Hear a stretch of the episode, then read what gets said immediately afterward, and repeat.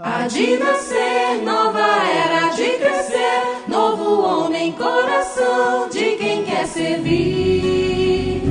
É proferir, novo verbo é burilar o íntimo, colorindo o céu de um novo ser.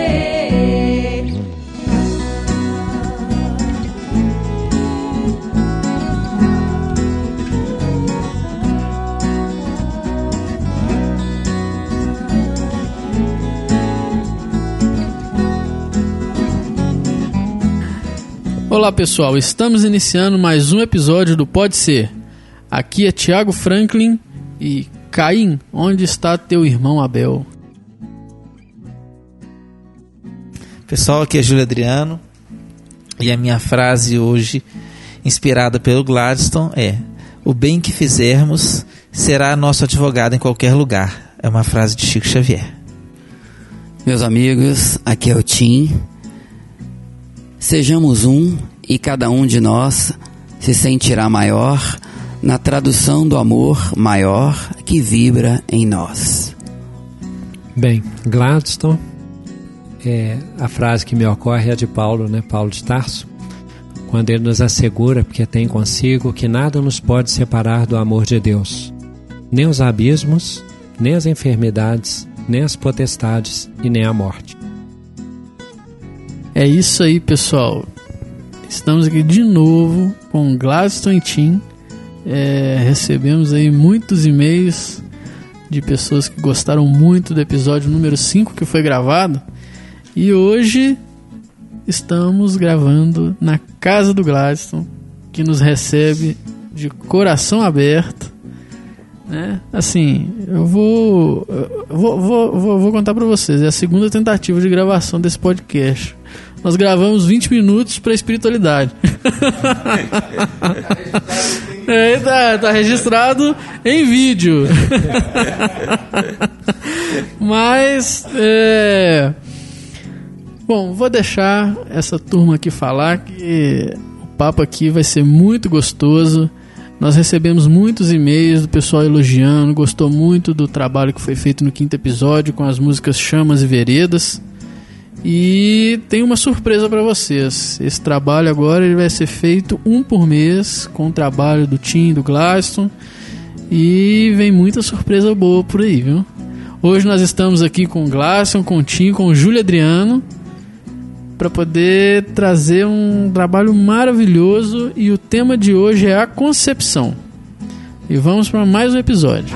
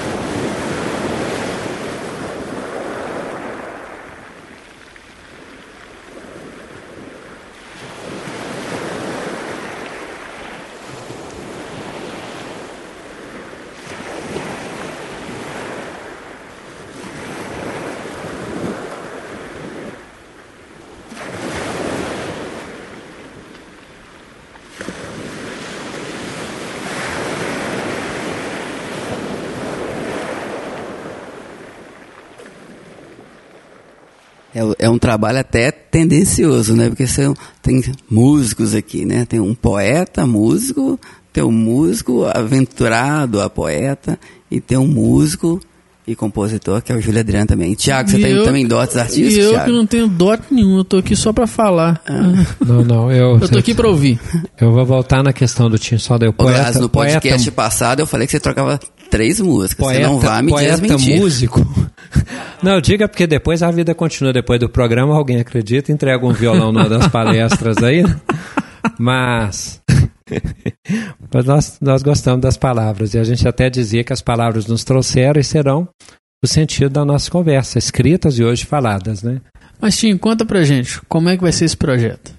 Pois é, nós é, temos a intenção aí de trazer várias canções dentro daquelas que a gente já teve a oportunidade de compor, dentro de um ordenamento que a gente julga que vá abranger né, os temas é, mais interessantes.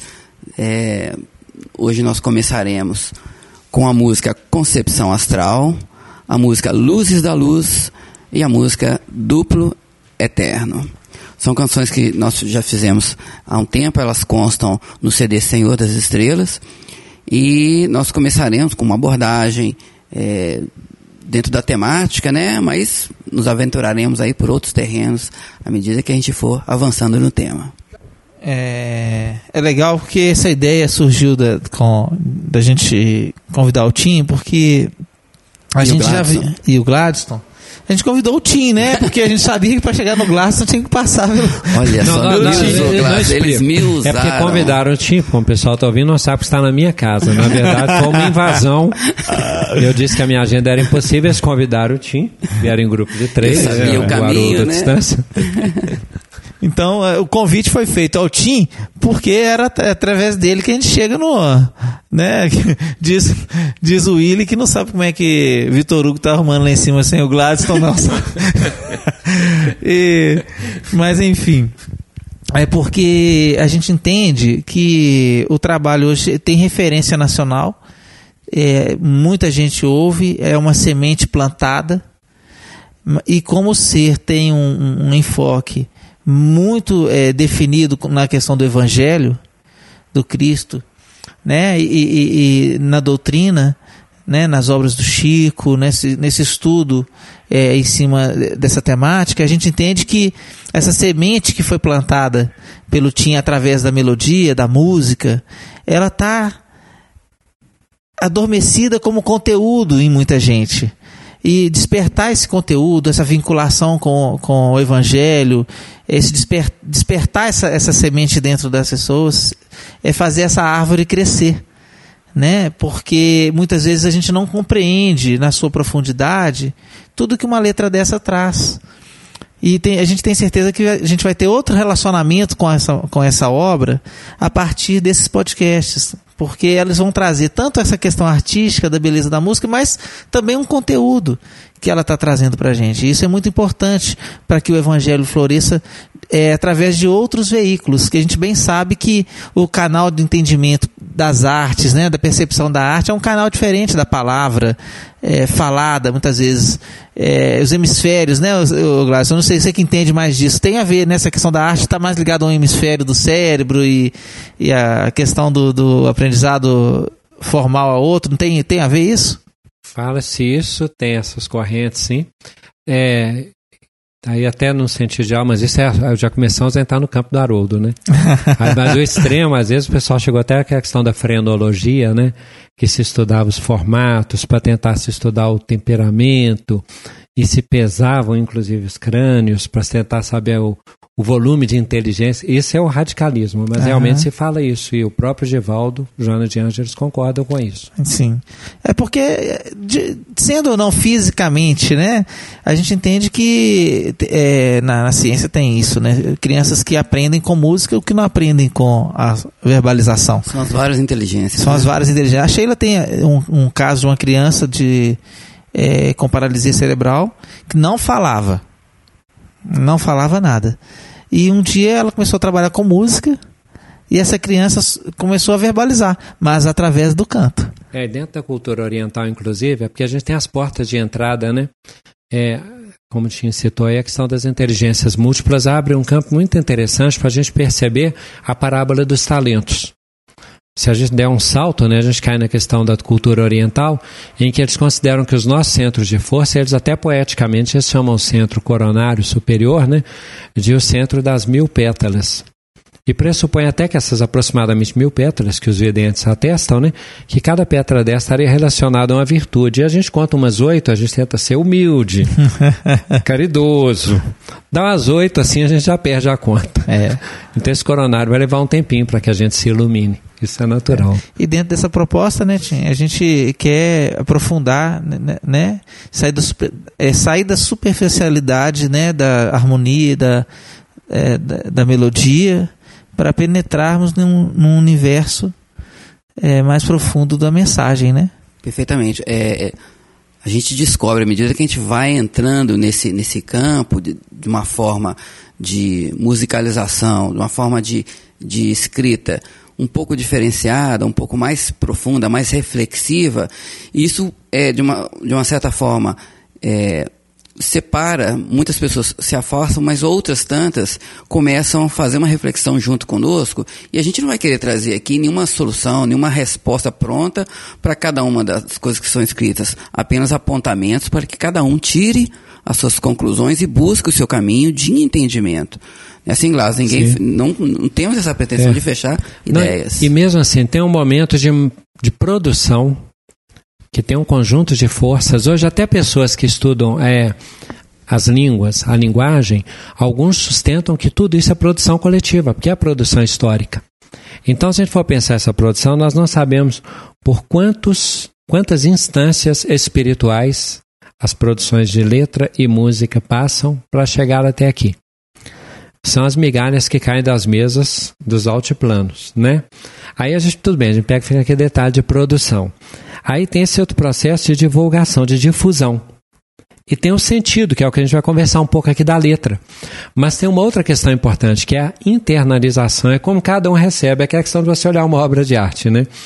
Sai de nós com um sentido e o outro internaliza com um sentido muito mais profundo do que quem, quem produziu. Isso é muito comum. Às vezes nós não aproveitamos a, a, a riqueza que passa pelas nossas mãos espirituais, né? E alguém no olhar, né? Que é um pouco que passa por aquela mulher hemorroíça, por exemplo, é o que passou por Zaqueu. Eles criaram momentos, né? Que ficaram marcados para a história do cristianismo nos textos, né? Eles criaram momentos. Então, algumas pessoas fazem isso com letras muitos e músicas muito singelas. Algumas pessoas pegam letras muito complicadas aqui e de um sentido tão simples, eles aprendem a essência, que eles percebem Cristo nelas. Então aproveita que você está fazendo esse mergulho e mergulha para a gente em concepção astral.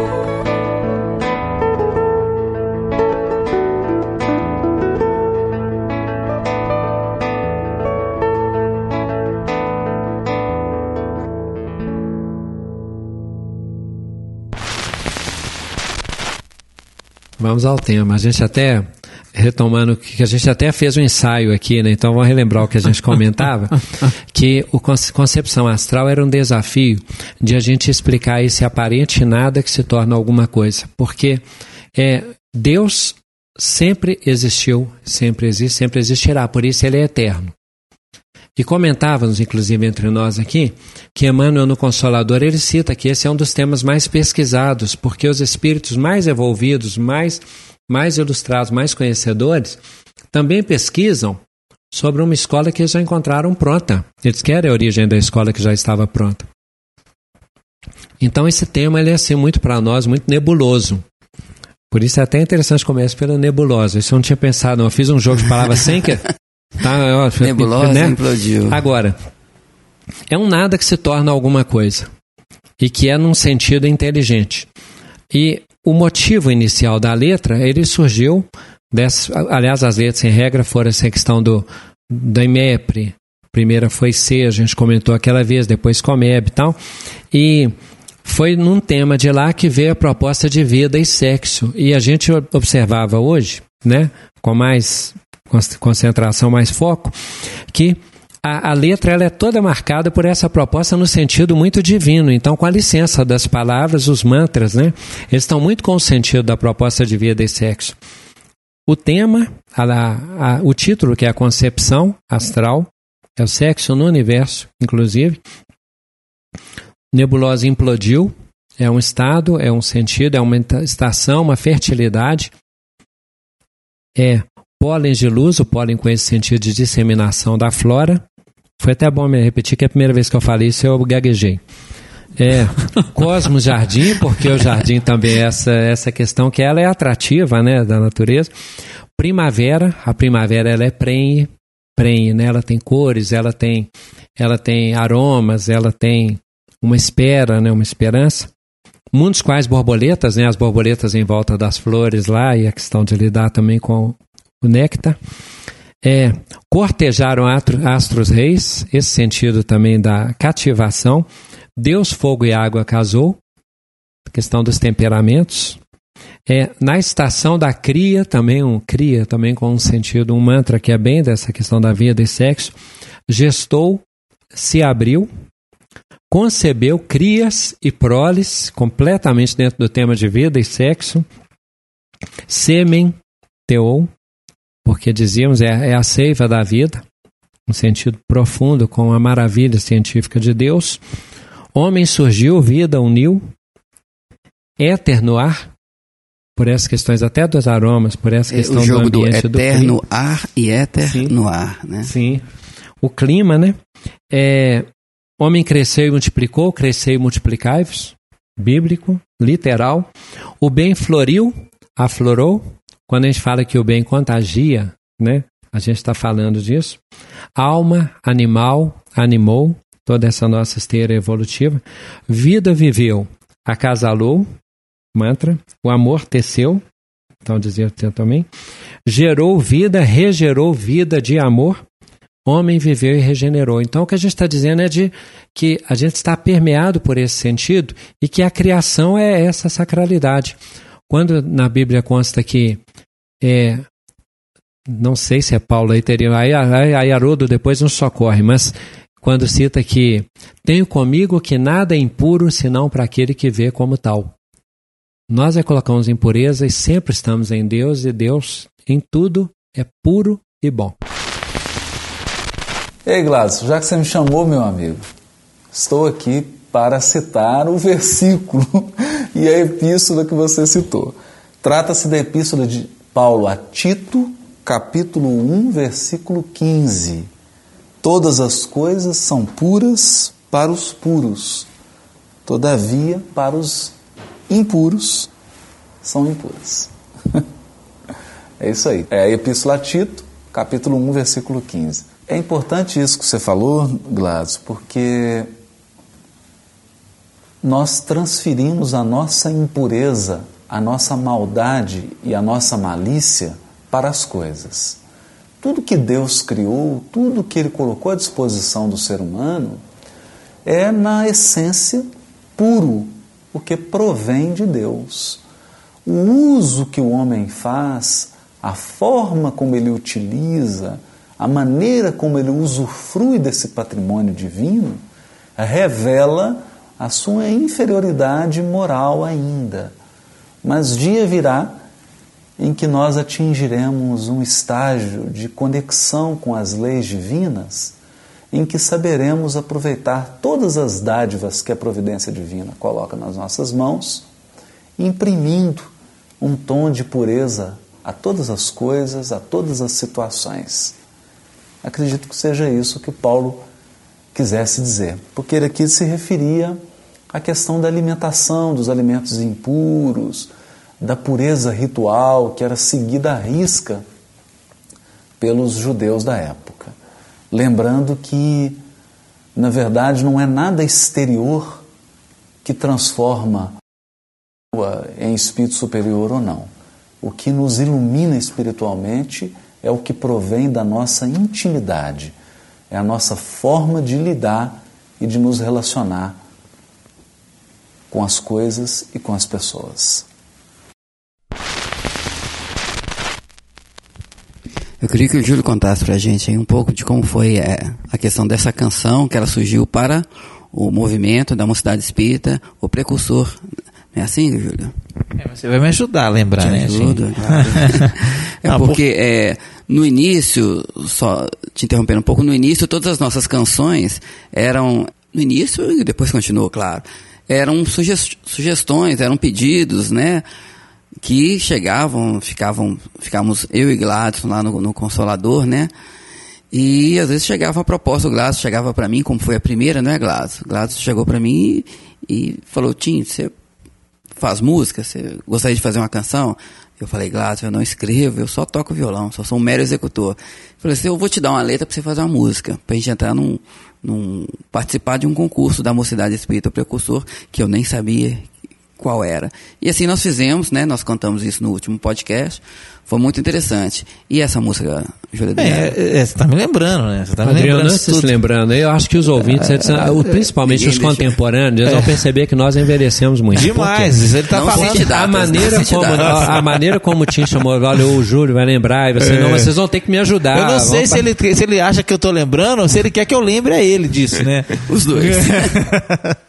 Porque ah, ah, o que eu, eu me lembro, não me lembro de, de detalhes, que era, era, era muita produção na época, né? Tinha, a gente. Graças a Deus, eram muito produtivas. É, mas foi uma época é, é, que floresceu muita coisa mesmo. A gente estava chegando na, na Universidade Mineira e reformulando um bocado de coisa no aspecto da música espírita, né? Que nós chamamos de música espírita, mas ou a música à luz da doutrina espírita, como a gente preferir. E, e, e nesse contexto é que foi chegando, né, os artistas, porque as coisas foram ficando mais organizadas, mais criativas e, e, consequentemente aconteceu. Mas eu, eu não vou te responder o que você está falando, eu vou só dizer que eu me lembro de você é, em altos apertos com as palavras que, o- que o Gladson colocava nas músicas, que ele falou assim, como é que eu vou musicar essa palavra, né? Exatamente, Então, exatamente. mas o, o EMEPRE tinha um, um concurso, né, que era uma, apresenta- uma mostra de músicas, né, e Antes você podia explicar o que que é o EMEPRE. o EMEPRE é o encontro da Mocidade Espírito Precursor, que é o, um encontro da federativa aqui de, de Minas, né, União Espírita Mineira. É, hoje ele já, já não existe mais. É, ele se uniu com a Comeb, Se uniu né? com a Comeb, exatamente. Que é Um encontro que acontece durante o carnaval, né, a gente fala... é, durante o período de carnaval, os jovens das mocidades espíritas de Belo Horizonte, como acontece no, no Brasil todo, se reúnem e aqui o nosso chamava EMEPRE.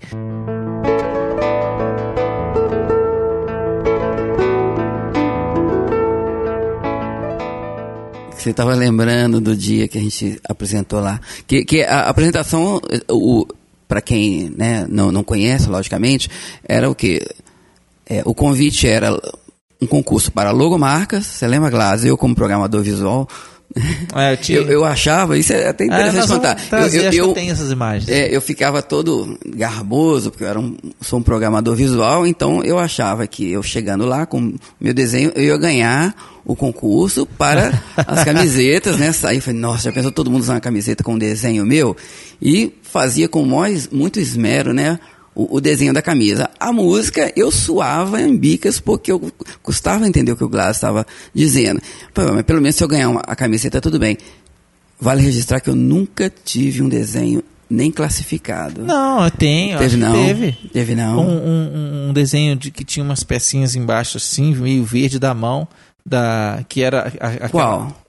uma mão que imi- imitava aquela obra de arte, que eu não sei de Michelangelo, Da criação. É. da criação. Imitando, tá vendo? Imitando. É. É. Ah, Eu desculpa. também, olha, eu, eu também, eu Obrigado. também só Muito fui- obrigado. Só um detalhe no. Imitando não, se referindo a. É. Ah, perfeito. Bem, Eu, também, só uma vez eu fui pra uma, uma escolha de música tema que foi a Aurora que ficou em segundo nós somos lugar. juntos. Ah, Foi a única vez que eu fui também ficou em segundo lugar. vocês sentiram, sentiram o nível o nível que Gente, eram as só- músicas lá, é. né? Porque a Aurora ficou em segundo lugar, né? A Aurora ficou em segundo lugar.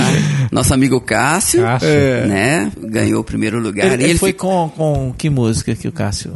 É aquela Avatares querubins, como chamava essa música? Avatares querubins trabalharam até.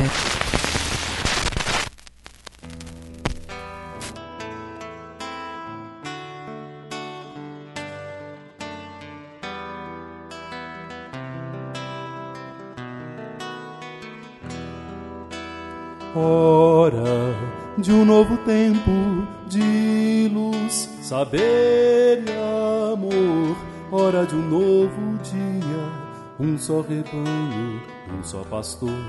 No princípio a luz se fez na monada que Deus criou. A treva corrompeu, na matéria adormeceu. Milênios, milênios, a sensação por instinto. Trabalhou a razão e o homem se fez no pó de muito chão. Avatares, querubins, prepararam a terra pro trabalho do semeador. Só ele, o Cristo interiorizado, o Salvador. Mas o mundo o negou e o interesse escravizou. Dois dias no seio da terra, dois mil anos só de guerra. No dia três ressuscitou e o terceiro milênio preparou para um tempo de luz, um tempo de amor, um só rebanho, um só pastor. Avatares, querubins, prepararam a terra pro trabalho do semeador. Só ele, o Cristo interiorizado, o Salvador. Avatares, querubins, prepararam a terra pro trabalho do semeador. Só ele, o Cristo interiorizado, o Salvador.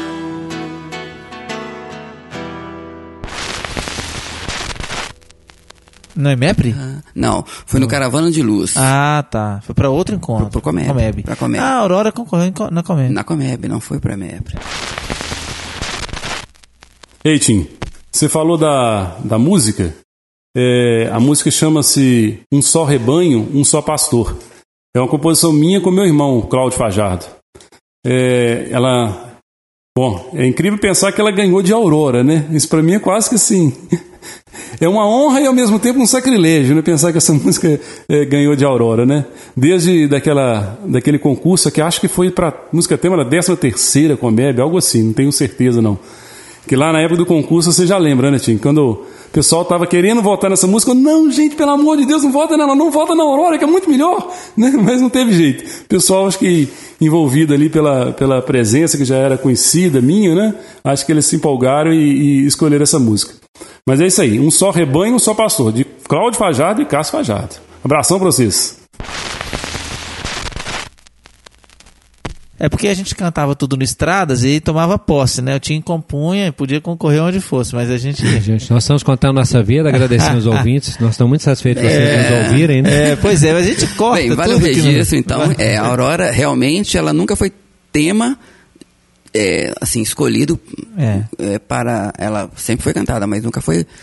foi É que eu tô me lembrando aqui do, do- do- desse dia da, da- da Concepção Astral. Concepção Astral, que você, você já me lembrou e vai contar o- É. a história aí, mas eu me lembro que você, você ter me falado assim, que apesar de ter feito uma música que já era Concepção Astral, que você tava agoniado, assim, tipo assim. Ah, perfeito. ele, ele, ele falou assim, mas eu não contive, eu tinha que fazer essa.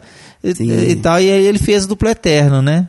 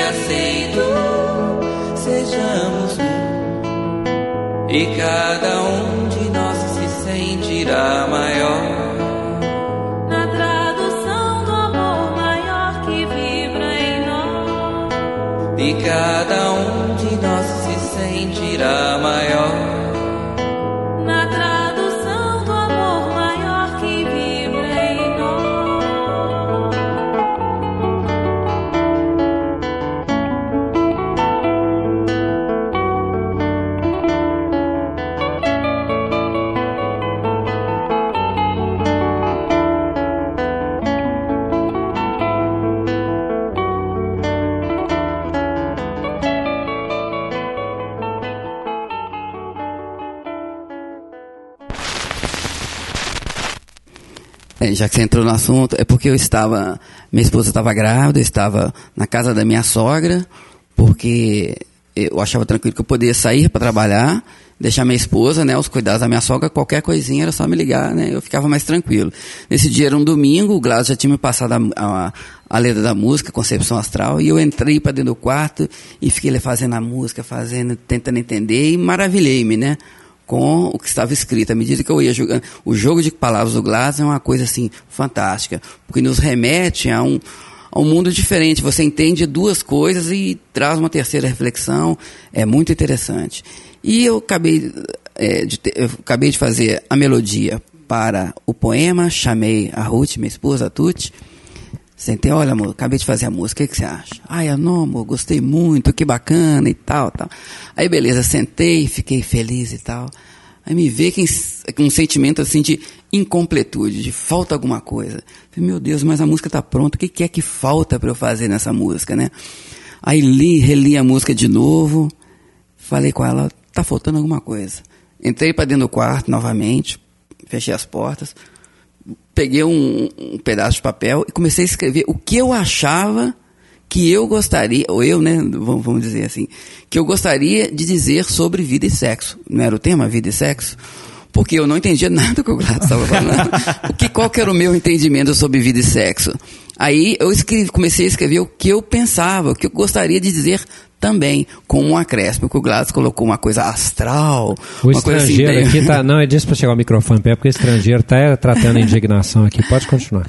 Mas ele escreveu vida e sexo de uma forma mais astral. Eu, como sou mais, né, terra a terra, eu quis dizer sobre vida e sexo de uma relação a dois. Aí, naqueles é, instantes, então, foi feita a música Dupla Eterna. Então, para a música tema, nós, nós participamos com duas músicas, Concepção Astral e Dupla Eterna. E desse momento em diante, o Gladys tomou isso como uma afronta, né, Gladys? Tomou, inclusive, aquele empate lá, eu tive que comprar uns votos lá na hora, votei duas vezes, porque teve um empate técnico. Teve um empate técnico, realmente. Você lembra disso? É.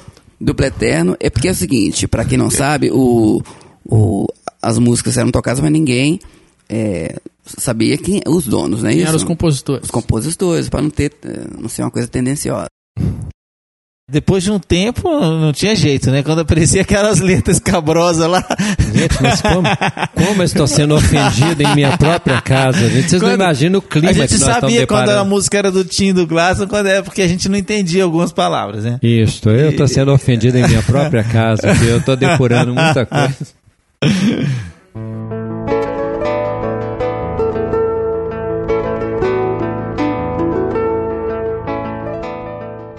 Que estavam dizendo aqui que a letra fica difícil de entender, mas acontece, realmente acontece. Às vezes em meu trabalho o pessoal falava assim, graças às vezes quando entrava um novato aqui, eu não sei se entrava ou se entra, como que é, mas o pessoal falava assim, não, no início você não vai entender nada que ele fala, mas com o tempo você vai Verdade, acostumando, isso verdade. aconteceu comigo também. É ótimo ouvir isso, né? Ô, gente, a gente vai falando assim dos dois, mas e fica parecendo uma coisa pessoal, mas isso é legal, porque essas coisas é, acrescentam muito pra gente conhecer o próximo, né? Torná-lo mais próximo da gente. E, e vamos trazer, se é pra gente dar boa notícia, a gente já vai trazendo, né, Tiago? E essa, essa coisa do, do- da gente não entender, às vezes, o que o, que o Gladson escreve, isso ele, ele mesmo já assumiu. Porque tanto que ele fez, a gente tem um trabalho que vai sair ainda pelo ser, em breve, que é o Paulo Estevam em sonetas. Ah, Ah, vai sair o livro até que enfim, é, Glass. Deixa eu dar uma notícia, Glass. Não, vou dar uma notícia pro Glass. Glass, até que enfim o seu livro vai sair. Você lembra que cinco anos atrás, quando você É, falou comigo, "Ah, o livro tá aqui, pode A editar. espiritualidade não deixou sair, problema. Claro. O, o, Gado, Júlio, o que, que é o, o Paulo Stevenson? Você quer que eu conte ou que você quer contar? Não, por, favor. Não, eu me emociono. Paulo Estevam, então você que tem que contar. Porque eu também, assim, é, pra, vocês me corrigem se eu estiver errado. Mas é o seguinte: esse rapaz releu o livro Paulo Estevam, não é isso? Várias vezes. Várias vezes. E nessa, se não me engano, essa, essa vez que você fez o soneto, você estava relendo em Esperanto, não é isso? Isso. Muito bem. É. É... Não entendi, não entendi nada, mas eu, foi tipo Não, vocês tá lendo minhas treinando, letras e eu né? lendo Esperanto. Eu senti a mesma sensação. Ele não entendeu nada. Então, como ele não. é, ele, ele sentiu uma vontade, né? Um ímpeto, ele fala assim, né? é, O que o, o move a escrever e, assim, e reescreveu ou trouxe uma interpretação, uma nova, uma leitura, trouxe uma leitura do livro em sonetos, não é isso? Gladys? Isso, estou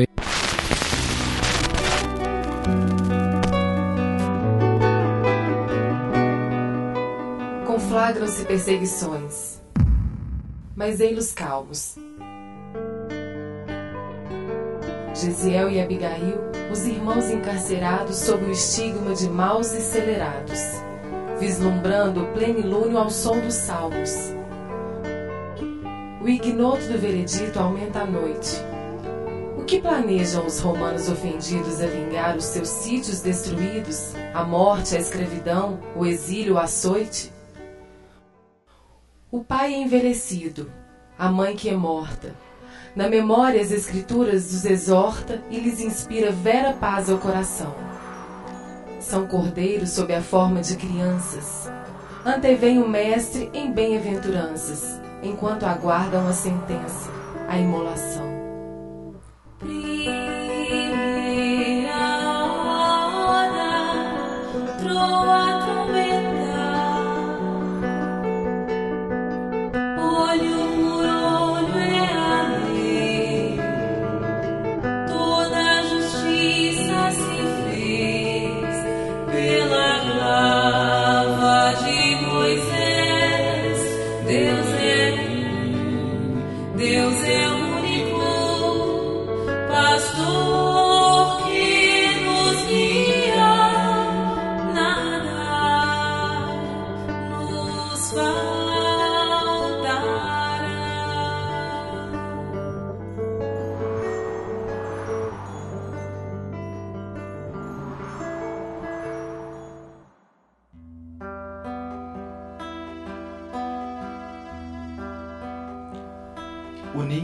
familiar desfeito e confiscado.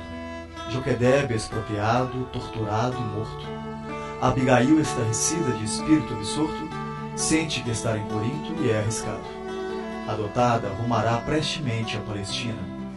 Chora o irmão sentenciado às galeras, a febre a incendeia ante as medidas feras que esmagaram seus sonhos de menina.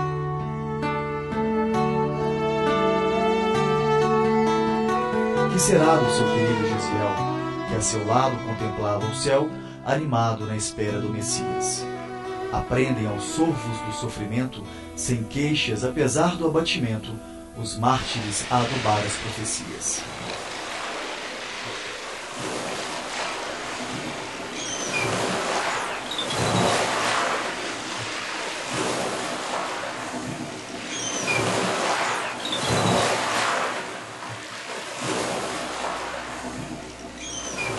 O pai é morto.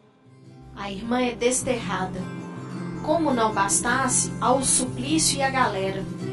Desconhecedor do futuro que o espera, no navio a comitiva a Neopafos destinada.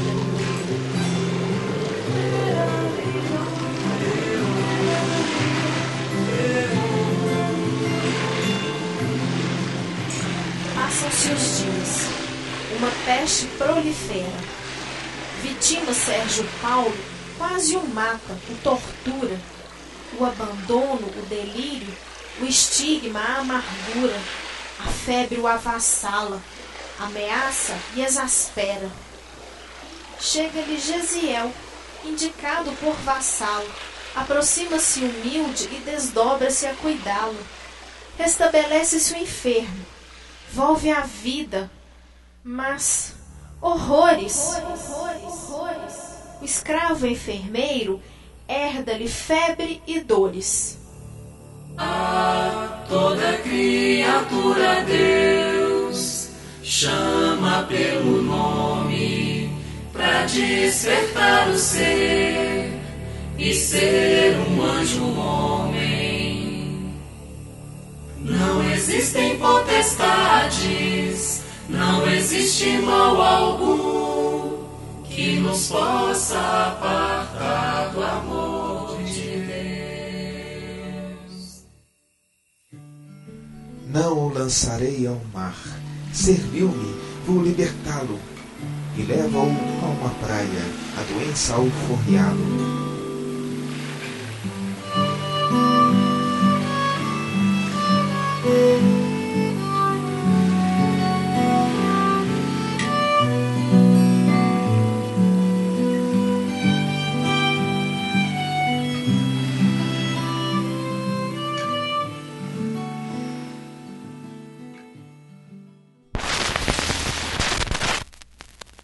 E na verdade eu nem premeditei que faria isso, não, porque eu escrevi um primeiro soneto sobre um dos capítulos, né?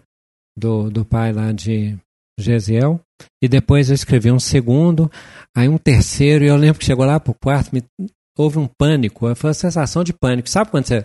Eu fico pensando que os alpinistas, quando eles sobem aqueles picos assim, cheio de neve, você pensa agora, assim, o cara sabe o cara não subindo? pensa assim, o que, que eu vim fazer? Que eu saí lá do outro lado do mundo, eu vim pro meio dessa neve para subir assim, e ele olha para baixo. E fala assim: Meu Jesus, agora eu só posso subir. Quando chegou lá para o quarto soneto, eu pensei assim, eu não acredito que eu estou começando a fazer isso. Sinceramente, foi assim. Ainda, e, e o desespero é tamanho, porque você ainda pensa assim, não vai ter palavra para escrever isso tudo em soneto. Aí você começa a achar, né? Sim. Mas é exatamente isso. A gente sente que realmente é conduzido e, e ao mesmo tempo depois se torna uma compulsão, que aí você não consegue interromper. E, Mas- e- e- pode falar. É, o, o que é belíssimo no soneto não é apenas a, a questão métrica, né? Lógico. Que ele, ele fez com muito esmero também, mas a emoção que ele sintetiza em cada trecho, em cada. é, é, né, nas histórias ali. Então ele consegue sintetizar em alguns versos aquela emoção. É aí que está o diferencial, é aí que está a, a beleza. Que inclusive a Companhia Espírita Laboro já traduziu a primeira parte dos sonetos em teatro. Quem puder assistir, que assista, que é muito bacana também. E o que o Tim falou é verdade, porque é difícil você pegar uma obra como Paulo Estevão, que é uma obra con- consagrada, no, né? E, e uma obra, você fala assim, como é que se supera a beleza como está escrito ali e tal. E o objetivo não era superar, mas eu, eu senti ao ler a- a- os sonetos assim, uma emoção, sabe? Teve momentos de eu chorar mesmo lendo aquilo.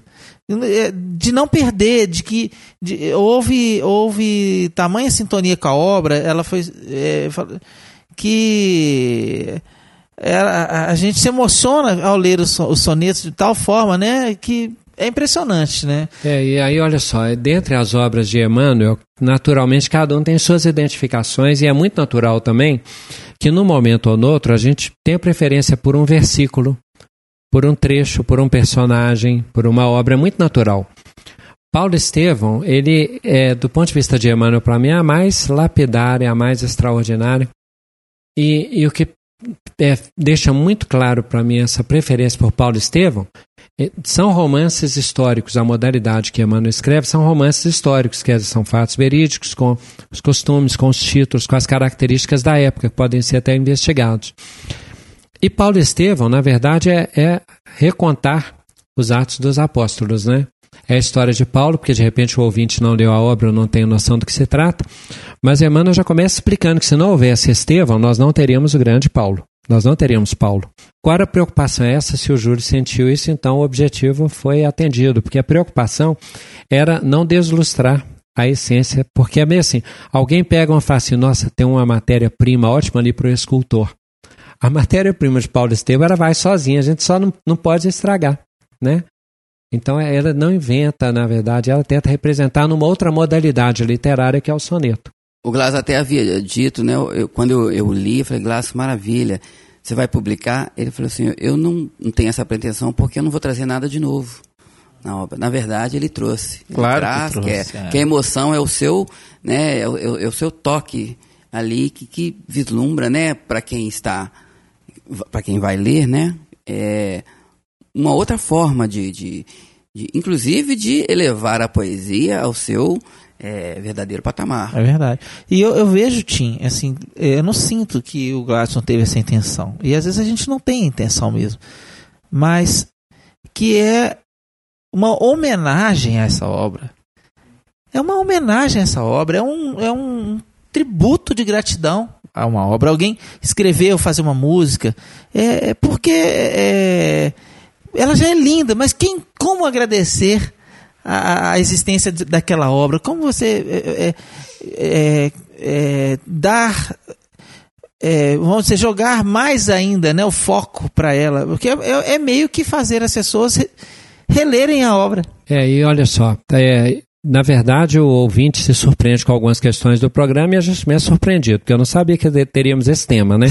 Então é bem Vamos assim. voltar ao tema. É bem resgate. Não, Não, mas diga, é eu ia interessante dizer que porque... nós estamos não, no não, tema. porque eu queria dizer exatamente o seguinte, olha, aí sem improviso, sem nada, mas eu lembro que no, no prefácio que a gente estava propondo para essa adaptação dos sonetos, é, a gente mesmo cita o seguinte, uma das intenções ali era é, valorizar a dramaturgia, porque ela poderia ser encenada e a, e a Laboro concretizou isso num sentido. Uma outra era resgatar o sentido poético, embora o sentido poético, assim como a gente já falou no outro programa aqui, o que a gente chama de médiuns está como profetas no Antigo Testamento, então é muito cheio de manifestações mediúnicas com outro nome. A poesia está muito presente nas músicas, nas letras de músicas em geral, as populares, as mais, as mais assim elaboradas e tal. Agora, ao mesmo tempo, é fato que poesia não é uma questão mercadológica, mas ela é de cultura, é domínio público. Né? A gente tem um sentido poético. Assim. Então, até era é, resgatar o sentido poético. E uma outra finalidade era a na outra, sintetizar para a pessoa relembrar quem leu, lembrar da obra. E a outra era remontar para a matriz, era as pessoas lerem e terem a intenção de, Reler como diz o companheiro, não pega água de regato não, vai na fonte. É, isso aí. Então a finalidade do prefácio era essa. Eu digo aqui se eu lembro das questões do prefácio, mas de improviso, porque é grata surpresa falar de E Paulo tinha, eu, Estevam. fa- né? eu, eu, eu tava falando que a gente não saiu do tema porque ah, talvez a gente custa compreender que nós estamos falando sobre a concepção. Sim, sim. E, e o processo, é, se nós Sim. queremos é, tratar de, de, uma, de uma obra que hoje, não, não falo por vocês dois que estão envolvidos na concepção dela, mas de quem vê a obra, é de que ela é de suma importância. Saber o que, o que é a matriz, qual é a nascente dos, do- da- do- dos projetos, é importante para que a gente possa ir lá e beber água limpa. Uhum. Porque nós, quando sabemos que alguém bebeu em alguma fonte que, que trouxe, a gente quer lá beber. Né? E a fonte, a fonte é essa, né, Glaston? E a concepção do, do, do trabalho é essa. O que nos motivou é um conjunto de coisas. E, e- e- a conceber esse programa, a conceber esse episódio. E concepção tem a ver com isso, né? Nós, Sim. nós estamos concebendo aqui hoje Sim. né? E por isso que eu acho que, que isso- esse tema surge com tan- tanta veemência. E eu ia brincar com a história da, da, da, da, da- do soneto, porque ele tanto sabe que ele escreve de uma maneira. é, ele já estava tão prevenido com essa coisa com as palavras que nos sonetos ele colocou um glossário, né? Glossário, era.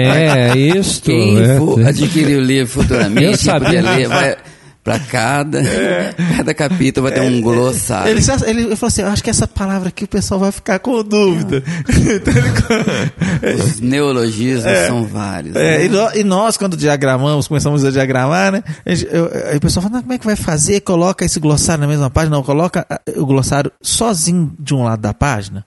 Porque certamente alguém vai querer anotar uma ou outra palavra que também não soube, né? Ah, isso. Vale, a, vale a pena registrar que Pô. algumas canções que eu, que eu comecei a fazer com o Gladys, logo no início, eu queria mudar todas as palavras, que eu falei, ninguém vai entender, não estou entendendo, Isso. vamos trocar. Eu Aí eu cheguei para ele, e ele assim, meio que, né, educadamente, falei assim, "Tim, eu não tenho outra palavra para exprimir esse sentimento. Bem, eu imagino que o dia que você então, chegou pra ele e você falou... lembra disso, Gladys? Então assim, ele, ele educadamente, não mexa. Sabe, não, sabe por que, que eu tô tranquilo? Eu tô E é de verdade, e consciência eu cresci tranquila. muito, eu cresci Hã? muito meu vocabulário, a minha forma de ler, graças ao Gladys. Não, eu ele não imagino. ter me deixado interferir. Olha, tanto, só, né? só para os ouvintes músicos, eu tô tranquilo de te falar isso, não porque eu seja um espírito vingativo, mas eu troco o Senhor das Estrelas só com Sol, Sol em sétima e Dó maior. Acabou com duas posições. Eu também toco do meu jeito. Eu, eu imagino, eu fico imaginando a cara do Tim quando ele pegou lá e falou assim: agora eu tenho que musicar um vagido corusco ou luto. Não é? E É, realmente. ligou pro Glass e falou assim: "Ó, ó, frase ó, da música, agora, Caim Abel. É Caim Abel, não é isso?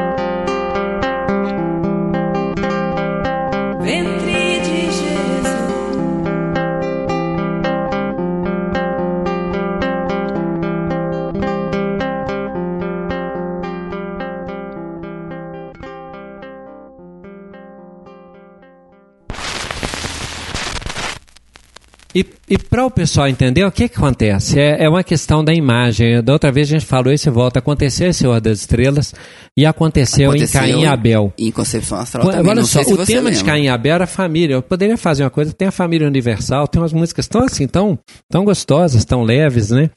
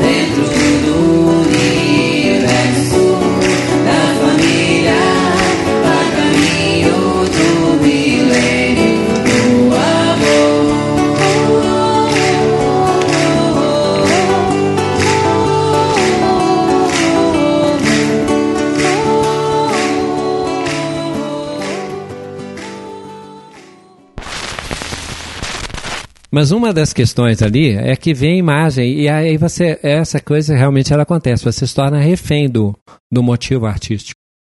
Então eu lembrei de Caim e Abel, lembrei de Esaú e Jacó, lembrei de Adão e Eva e pensei, não, eu vou trazer um realismo da família com o sentido pedagógico de Deus na reencarnação. Primeiro é isso, a, a essência a gente tenta trazer como ela vem. E quando vai para a questão das palavras, uma preocupação minha, porque hoje se comenta assim em termos de é, alguns estudos também de linguagem, é, inclusive o que se fala nos parâmetros curriculares nacionais e tal, é o desafio de nós conseguirmos é, aprender a usar a nossa língua nas suas diversas modalidades. Então hoje existe muita produção de gíria, é, existe muita produção de dialetos e tal. Aí quando eu penso na questão da letra, eu imagino uma letra que vai acrescentar em vez de trazer apenas lugares comuns. Porque os lugares comuns são aqueles que, quando você está numa letra, você já sabe o que, que virá no final da frase. Né? E quando você pensa uma letra para ser estudada, é porque você está trazendo a preocupação assim, né? Para mim fica muito isso. Quando ficou a questão do vagido, corusca, o luto, eu pensei realmente um espírito naquela treva, naquele desespero, com um choro assim que é estridente. Eu ia falar estrídulo, mas eu falei estridente. Estrídulo. Não deixa o, deixa o glossário para lá. Mas o que eu imaginei foi realmente um, um, um, um choro de criança ferindo as trevas mesmo, é um desespero, a necessidade premente da reencarnação. Então era isso, sabe? Caim e Abel Vocês nesse terem modo. uma ideia do que vem por aí, né, gente? Então, vamos voltar Vamos letra, voltar porque eu creio que esse. duplo eterno. É, o duplo. no duplo ah, você estava contando o caso do duplo eterno, Duplo né? Eterno. É, exatamente. Aí daí surgiu a música Duplo Eterno. Aí eu saí do quarto todo feliz, que eu, aliviado, porque eu tinha, primeiro, que eu tinha feito uma música, música e letra. Libertei-me do primeira, não? Gladstone. Não foi a primeira, não, né? Acho que foi a primeira. Que me lembro Ficou sem foi. conversar comigo um tempão. Resolveu fazer produção independente, Ah, carreira sim, solo. Carreira solo. Carreira Tá solo. certo. Aí eu mostrei pra ela, mozão, vem cá pra você escutar uma, uma música, o que, que você acha? Aí mostrei pra ela. Mas ela gostou também, bacana. Então, mu- muitas, inclusive, me perguntam, ah, você fez essa música pensando na sua esposa? Sim e não. Sim, porque está no contexto todo do que eu aprendo com ela da questão da, da relação entre nós dois. Mas não necessariamente foi um poema dedicado a ela, mas sim da questão né, do, do duplo eterno, um trocadilho com duplo etéreo, né, da questão das nossas vestes espirituais. Bem, é, então surgiu a música, nós levamos as duas canções, a questão mais astral e a questão mais da relação a dois. E que eu acho que, inclusive, só veio acrescentar e, e- e, é, melhorar, né, vamos dizer assim, enriquecer as propostas todas que estavam lá sobre a questão do livro Vida e Sexo. Então, as duas foram aproveitadas como é, foram até hoje. E Duplo Eterno era, deixa eu ver, assim, relembrar com a, a letra, que as pessoas, é interessante a questão do nome das músicas, né? Quando você vai colocar o nome das músicas, o Glass algumas vezes já vem com o nome pronto, né? Justamente para eu não mexer. né, Glass? Nó, Já que, começa que título. massacre. Você é um massacre. Mas, né, eu- é muito legal. Dupla Eterno, eu já lancei o nome quando eu fiz, mas as pessoas não falam Dupla Eterno. Falam assim, ah, toca aquela música Sejamos Um. Não é assim, Júlia? Sejamos Desse jeito. Toca Sejamos Um. Bacana também, a forma, olha, eu acho assim, é muito legal. Mas é na questão, a parte da música, particularmente, que eu, que eu gosto é da, da tradução, que assim, quando fala que é, do amor, da tradução do amor maior que vibra em, em- nós, pelo dom que Deus nos, nos deu de sentir a vida com prazer. Muitas vezes você falar em sexo, falar é, é, na relação a dois, é um, um tabu, você mexe em campos, assim, às vezes difíceis de traduzir. Então, a forma de dizer é, dessa relação, tanto do campo sexual quanto do campo energético, do campo vivencial, né, de relação de construção, ela, o sexo, como disse o Glasson na questão do sêmen, né, é uma coisa, é, é, como é que você disse, divina, não é isso? Então, é, quando a mente é sã, quando o olhar é puro, quando a voz é um canto e quando as mãos são formas de dizer é, que te aceito, eu pensei justamente nisso. Que o toque, a minha esposa sempre me fala que é, a gente tem que estar sempre se tocando, se fazendo carinho, porque isso mantém as nossas é, energias no nível que a gente no futuro, de futuro assim, às vezes em, em níveis espirituais que a gente ainda não vislumbra, mas prescindiremos da questão sexual. É uma questão ainda muito, é, como diz Emmanuel, o atrito dos corpos ainda é necessário para nós. Mas a gente treinando essa questão da energia, do olhar, do contato visual, do carinho, da relação das palavras, as palavras carinhosas, a gente aprendendo, né, às vezes até com palavras mais difíceis, né, Gladys? A gente vai estar amando de uma forma mais sublime. E por que não começar a treinar isso agora, né, na questão da, da, da vida a dois, a três, familiar e por aí vai.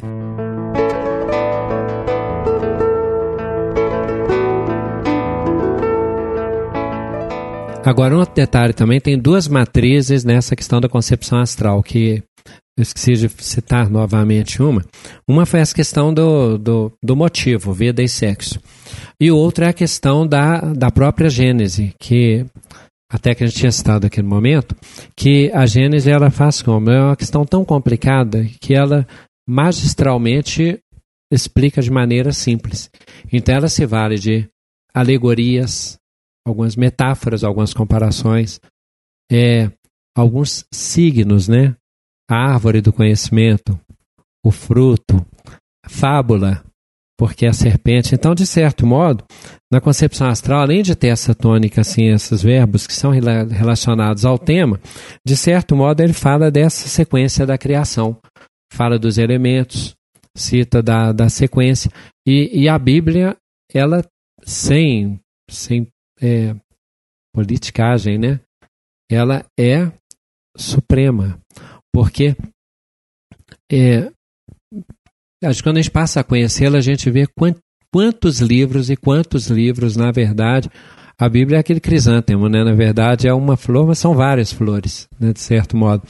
Então, a Gênese, por exemplo, quando ela fala da questão do firmamento e da terra firme, a terra e as águas, a, a flora, depois a fauna, depois a criação do, do, de Adão, de Eva, do desafio do conhecimento, a maneira como é, Caim e Abel, se a gente for pensar num sentido só para explicar, como que vê essa questão da inveja, do da de querer destruir o outro, de sentir o remorso, de ser, quer dizer, a Bíblia vai tratando de temas de tal complexidade, não é só a questão da criação dos corpos, dos seres e das matérias, não. Ela vai falando das nossas emoções, do surgimento, né? Dessa nossa luta de uma maneira muito interessante. Então, concepção astral se inspira da maneira como é, Caim e Abel, se a gente for pensar num sentido só para explicar, como que vê essa questão da inveja, do da de querer destruir o outro, de sentir o remorso, de ser, quer dizer, a Bíblia vai tratando de temas de tal complexidade, não é só a questão da criação dos corpos. Esse lado de capela, né, do livro Emmanuel. A Caminho da Luz. Ela vai falando das nossas emoções, do surgimento, né?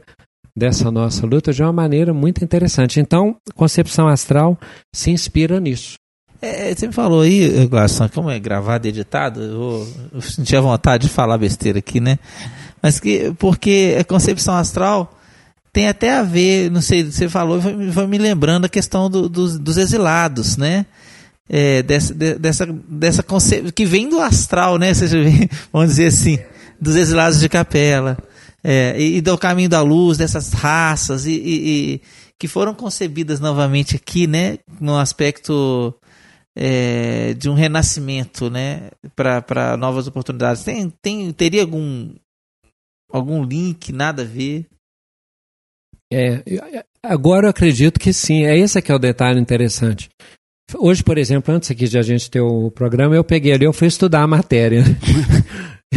Aí, é claro, dessa vez eu fiquei feliz porque eu acho que eu tinha todos os CDs. Isso é um momento muito importante na minha vida. porque, Parabéns. Além de unir as apresentações, é muito comum também eu não tê-los. Como também eu, eu me vanglorio também de não saber as letras. Então, muito comumente, eu leio as letras e me surpreendo com esse sentido, por exemplo. Se for pensar, ele não foi pré-concebido, mas eu acredito que tem esse sentido, sim, de que esteja relacionando com, com é, a vinda desses espíritos né, de outros planos. Acredito que tem a ver, sim. Eu vou Se ler com adequa, esses né? olhos, né? É, inclusive, no- ao final fala, né? É, gerou vida, regerou vida de amor, homem viveu, regenerou. Então, é uma, inclusive uma tônica da- das músicas, das letras que ele sempre me traz, é nada de negativismo, sempre coisas positivas, sempre terminando de uma forma é, de alento.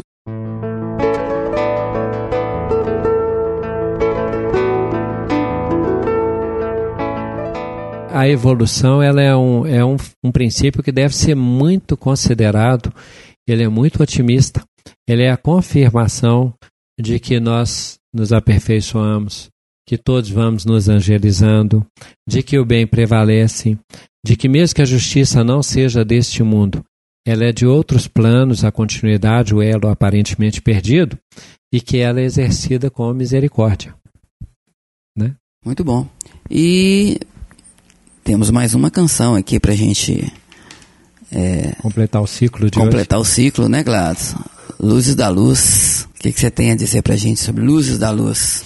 Bem, luz da luz é que nesse emaranhado, então, na Gênese, né, os seres existem e nós estaríamos desorientados se nós não tivéssemos a, a máxima expressão, a personificação do bem na Terra, que foi Jesus. Então, quando a gente vai tentando falar aqui que é, a gente então está no meio desses seres aí, e mesmo quando nós pensar que a nós foi dado, então tá, a gente toma do fruto do conhecimento, segundo consta na Gênese. A, nos foi dado governar tudo que se move sobre o céu e a terra, mas é, se a gente não tiver um modelo superior, aí vira um governo de força, um governo de brutalidade. É, até hoje a gente depara com isso, se for pensar, olha, como que a gente lida com o meio ambiente? De uma maneira exploratória. Né? Como que a gente lida com o conhecimento? De uma maneira mercantilista. Como nós lidamos, às vezes, com nossos grupos familiares? no sentido da troca. Quer dizer, se não tiver um sentido da, da, da virtude, nós vamos ficar desorientados. E é o que aconteceu depois da Gênesis, se for pensar com as figuras do Antigo Testamento.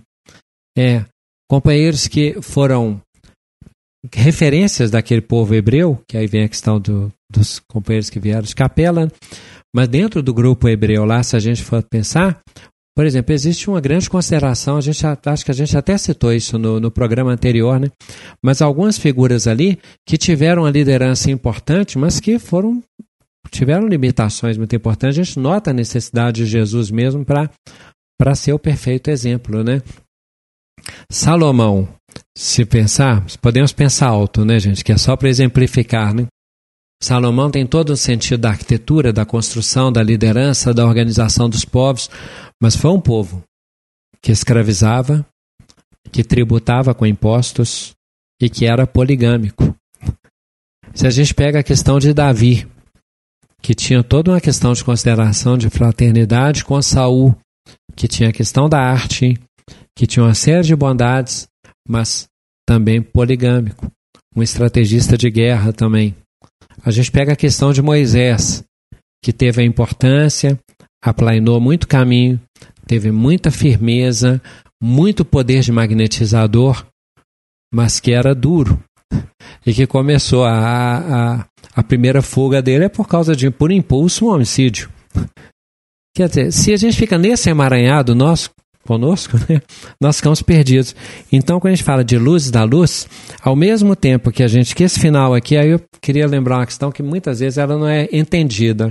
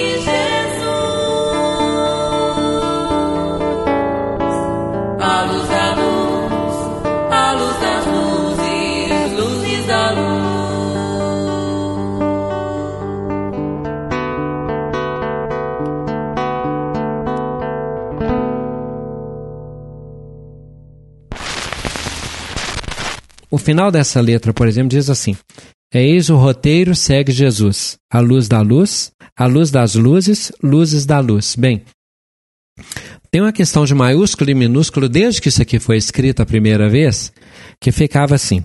A luz... Aliás, cabe registrar que o Gladson, ele corrige, né, Gladson? É porque fica- é por causa do sentido. Então, olha só. Ficava assim: segue Jesus. A luz da luz. Estava a luz L minúsculo com a luz maiúsculo. Por quê? Jesus de Deus. Para deixar claro que Jesus, Espírito incomparável para os nossos padrões terrenos, mas criado por Deus. E Deus é um, tá? A luz das luzes, aí essa outra luz aí que é Jesus está em maiúsculo, e as luzes que somos nós, minúsculos, mas luzes, vós sois deuses. Luzes da luz. Aí estava luzes, aí eu não lembro se estava maiúsculo, não, estava minúsculo. Luzes da luz, que é Deus. Deus sempre é maiúsculo. Jesus maiúsculo perante nós. Nós minúsculos, mas nós somos luzes. Então o que a gente está dizendo aqui, de certo modo, é que existe uma finalidade nesse emaranhado, nessa, nessa diversidade de seres, e que Jesus nos mostra para nós o, o ponto mais alto lá da pirâmide evolutiva.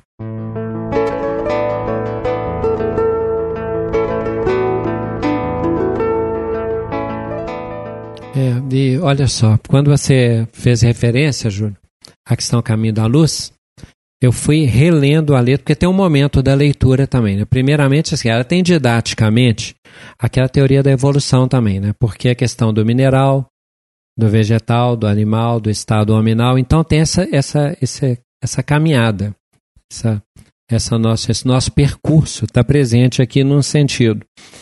E realmente essa questão do caminho da luz tem uma marca aqui, se a gente for pensar, porque quando a gente imagina que é, uma das questões do caminho da luz é que Jesus anuncia que ele viria. Para quem também é mais leigo na questão, né?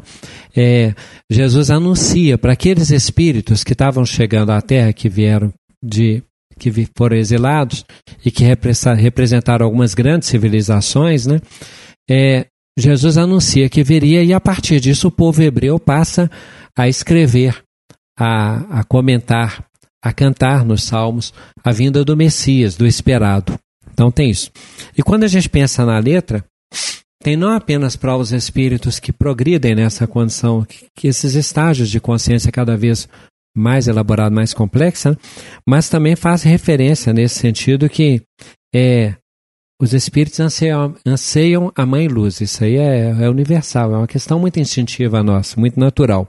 Mas quando fala de luzes perdidas a serenai, aí realmente já faz aquele sentido que Jesus vai cumprir a promessa que o pastor vai buscar aquelas, aquelas ovelhas desgarradas, né? É como está aqui no início, que eu acho belíssimo, né? Sustent... Eu adoro essa frase. Sustentar a vibração divina tornou-se o nosso afã. É, a nossa, né, essa busca da, de- de- da, no- da nossa luz, eu acho que se, é, isso é muito profundo, né? Isso traz uma reflexão que realmente é um afã. O dia que nós descobrimos que o amor realmente é esse nosso afã, da gente se encontrar, de se sintonizar, achar o nosso caminho, se tornar luz, né? Luzes da luz, a gente vai, vai viver mais intensamente, menos estressadamente, né? Não vai viver a vida, vai viver para a vida. A dificuldade de Ou melhor, sustentar a viver, sintonia. não É. viver para a vida, mas a vida, é isso. Lembrando que o Divaldo, ele, ele conta uma das histórias dele lá, essa questão de sustentar a sintonia, dizendo que ele ganhou um relógio de, de um espírito aí que ele conheceu, que também muito evoluído e tal, e que o espírito fez uma brincadeira com ele, passou para ele esse espírito assim encarnado, tá? Ah, gente? Tem que explicar aí. Mas aí o, o, o companheiro lá, né, que tem as suas missões lá também, entregou para o Divaldo um relógio e falou assim, ó, Divaldo, esse relógio aqui eu estou lhe presenteando e ele tem uma particularidade, tá? Esse relógio só funciona com a verdade. Se você mentir, pensar mentira, o relógio para. Aí o Divaldo disse que ele pegou o relógio, quando ele foi agradecer, o relógio parou. Mas então, insistindo que nesse sentido, o que, é, na verdade, a gente faz uma viagem né, do, do grande astral, da grande concepção astral, para chegar na questão das luzes da luz e no plano da consciência. E quando a gente pensa essa questão binária, assim, né? Quando a gente fala surgiu a bipolaridade, não só homem e mulher, mas é ter, não ser, ser, não ser, aí Se você for pensar, até espíritos que se consagraram com as suas seus traços de genialidade literária, né? Quando Shakespeare fala da impossibilidade, né? De, de, de, da impossibilidade de não ser. A gente, quando chega na questão de não pensar, que a gente não consegue, só os muito iniciados conseguem umas tréguas assim, que é um outro tipo de pensamento, a gente não sabe o que, que é. Nós estamos no alfabeto da consciência, né? Nós estamos tentando responder nesse sistema binário sim. Quando Jesus então fala, seja o nosso dizer sim, sim, não, não. Né? Os rudimentos da tentando, informática espiritual. Nós estamos tentando dizer sim, nós estamos tentando ser verdadeiro, nós estamos tentando falar eu vou. É aquela questão de Mateus, né? Quando ele foi chamado, né? É, largando tudo, o seguiu. Quando a gente pensa é Madalena, esses chamados e essas respostas, né, nós estamos tentando nesse, nesse alfabetozinho aqui binário, tentando acertar a hora de dizer sim, a hora de dizer não. É, sobre essa música Luz da Luz, eu estava me lembrando um caso assim interessante, é, que eu fui a Comic Con há uns anos atrás, e tinha um expositor lá, que eu gosto muito, um grande companheiro aí. Qual é o nome? Pode Simão, falar? pode falar o nome? Pode, Simão claro. Pedro. Boa, Simão agora, Pedro. pronto, Só para eu deixar os ouvintes curiosos, você também vai É. querer deixar. Agora é assim. Ele é lá de patrocínio. Simão E- Pedro é- já, já escutou lá o nosso Pode Ser. Sim, sim. Esse um nome não é estranho, amigo, não? Simão Pedro. É. Então, é, eu fui convidado a fazer um- uma apresentação musical lá, fui a Comic Con e estava sentado lá assistindo a palestra dele. E ao chegar, ele estava. Ele projeta lá a música Luzes da Luz e foi trazendo os apontamentos, sabe, da música, de uma forma assim. Brilhante, e eu falei assim: nossa, o Glasgow podia estar aqui, que a gente, né? E fiquei lá atrás olhando é, a exposição do Simão Pedro. E o pessoal fazendo sinal para o Simão Pedro, assim, e fazendo assim. Aí, a hora que ele parou assim, falou, o dono da música tá ali, tá aí. o dono Aí- da música é o ótimo. dono né? da música, como se eu tivesse escrito, né? Ele, o ele ficou assim, não. Aí ele olhou, eu, eu me levantei, ah, eu tinha e tal. Aí que nós nos conhecemos pela primeira vez, ele ficou assim um pouco desconcertado, mas continuou a palestra, vai ser meu amigo, não foi eu que escolhi, ele, não, que escrevi a letra, fique à vontade, eu estou aprendendo junto com todos aqui.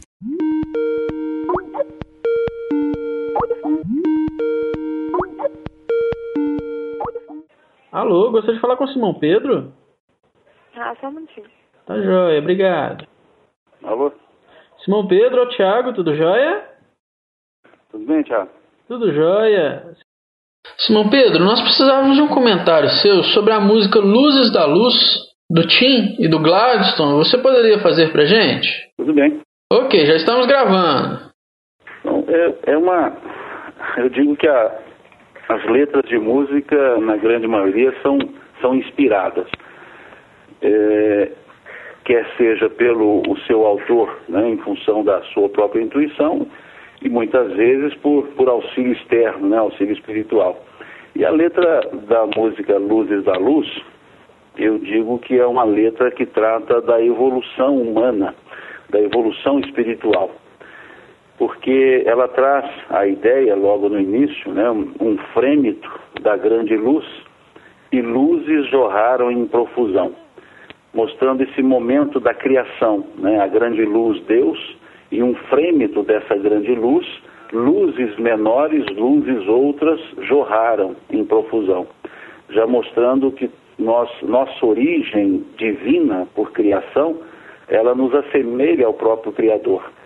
E logo em seguida na letra ele vai dizer que houve um tempo na eternidade, espaço na imensidão. Quando se fala em eternidade, a- o elemento básico da eternidade é a atemporalidade, ou seja, não há tempo na eternidade. A eternidade ela é atemporal. E o tempo que surgiu na na- nessa eternidade foi justamente quando fomos criados. É como se fosse dito em outras palavras que tudo se fez parado porque a- estava havendo a criação de uma individualidade. É como se Deus dissesse: Olha, para tudo que eu estou fazendo a pessoa X, estou fazendo esse ser. Mostrando que nós ocupamos um tempo, nós somos um tempo na própria, na própria eternidade. E a imensidão é a ideia de coisas incomensuráveis. e na letra da música diz que houve espaço na imensidão. Então, além de nós ocuparmos um tempo, nós ocupamos um espaço. Isso é que dá a individualidade. É o que dá a cada um senso de individualidade, ou cada um é um para o próprio Criador, cada um é um na própria criação. Então, essa, essa introdução da música, ela justamente fala isso. Né? Houve um frêmito da grande luz e luzes jorraram em profusão, houve tempo na eternidade, espaço na imensidão. Mas uma criação que não foi feita para o nada, o que a letra da música vai nos trazer o motivo dessa criação. Sustentar a vibração divina tornou-se o nosso afã. Veja o que está dito na letra. Sustentar a vibração divina tornou-se o nosso afã. Surgiu a bipolaridade, agora a homem e a mulher. Qual o propósito da nossa criação? Se somos luzes jorradas em profusão em função de uma grande luz, ou seja, se trazemos em nós a essência do próprio do Criador, a nossa função é sustentar a obra do Criador. É aquilo que André Luiz chamava de co-criadores. Então, sustentar a vibração divina, naquela fala de Jesus, brilha a vossa luz. Então, a sustentação dessa, dessa vibração divina é fazermos por mostrar a essência que nós trazemos, a própria essência da divindade. Então, esse é o afã, esse é o objetivo da criação. Não que sejamos deuses na ideia de igual a Deus, mas somos deuses em potencial divino. Deus é a perfeição e nós somos a perfectibilidade. A perfeição é Deus e nós os seres perfectíveis. Então, tornarmos-nos perfeitos, aperfeiçoarmos-nos, melhor dizendo, é o, é sustentar a vibração divina. E a bipolaridade que surge na letra da música. Surgiu a bipolaridade, agora a homem e a mulher.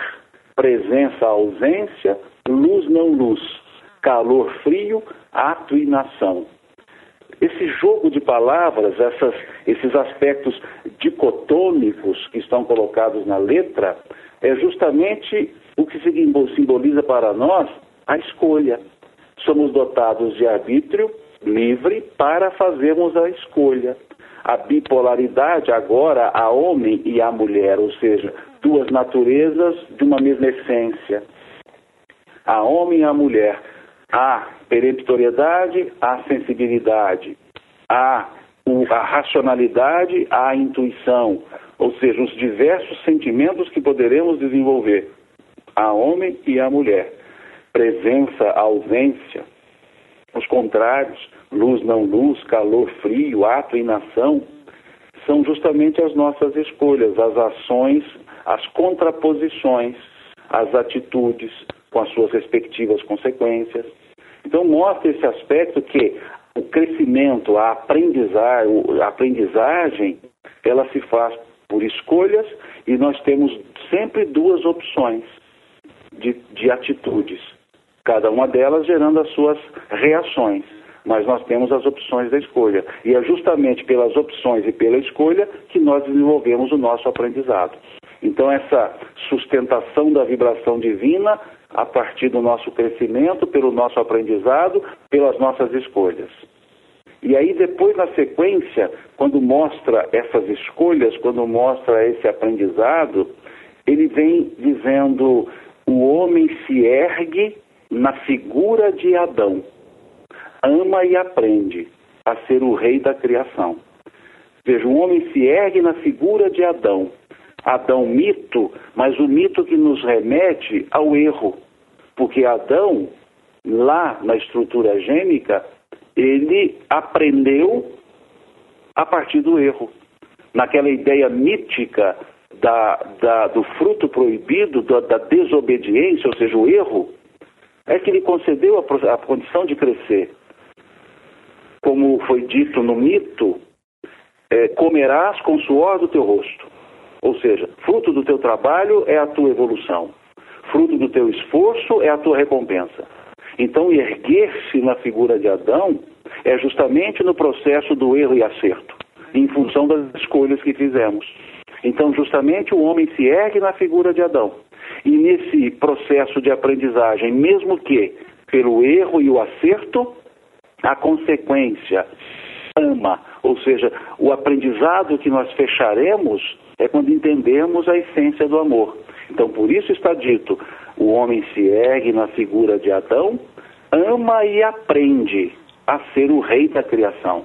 Então, ama e aprende. O, sensi- o sentimento, a sensibilidade, precedendo o próprio raciocínio, precedendo o próprio conhecimento, mas mostrando que até mesmo pelas atitudes erradas, nós temos oportunidade de reaprendermos se estivermos dispostos ao sentimento divino do amor e aí cresceremos.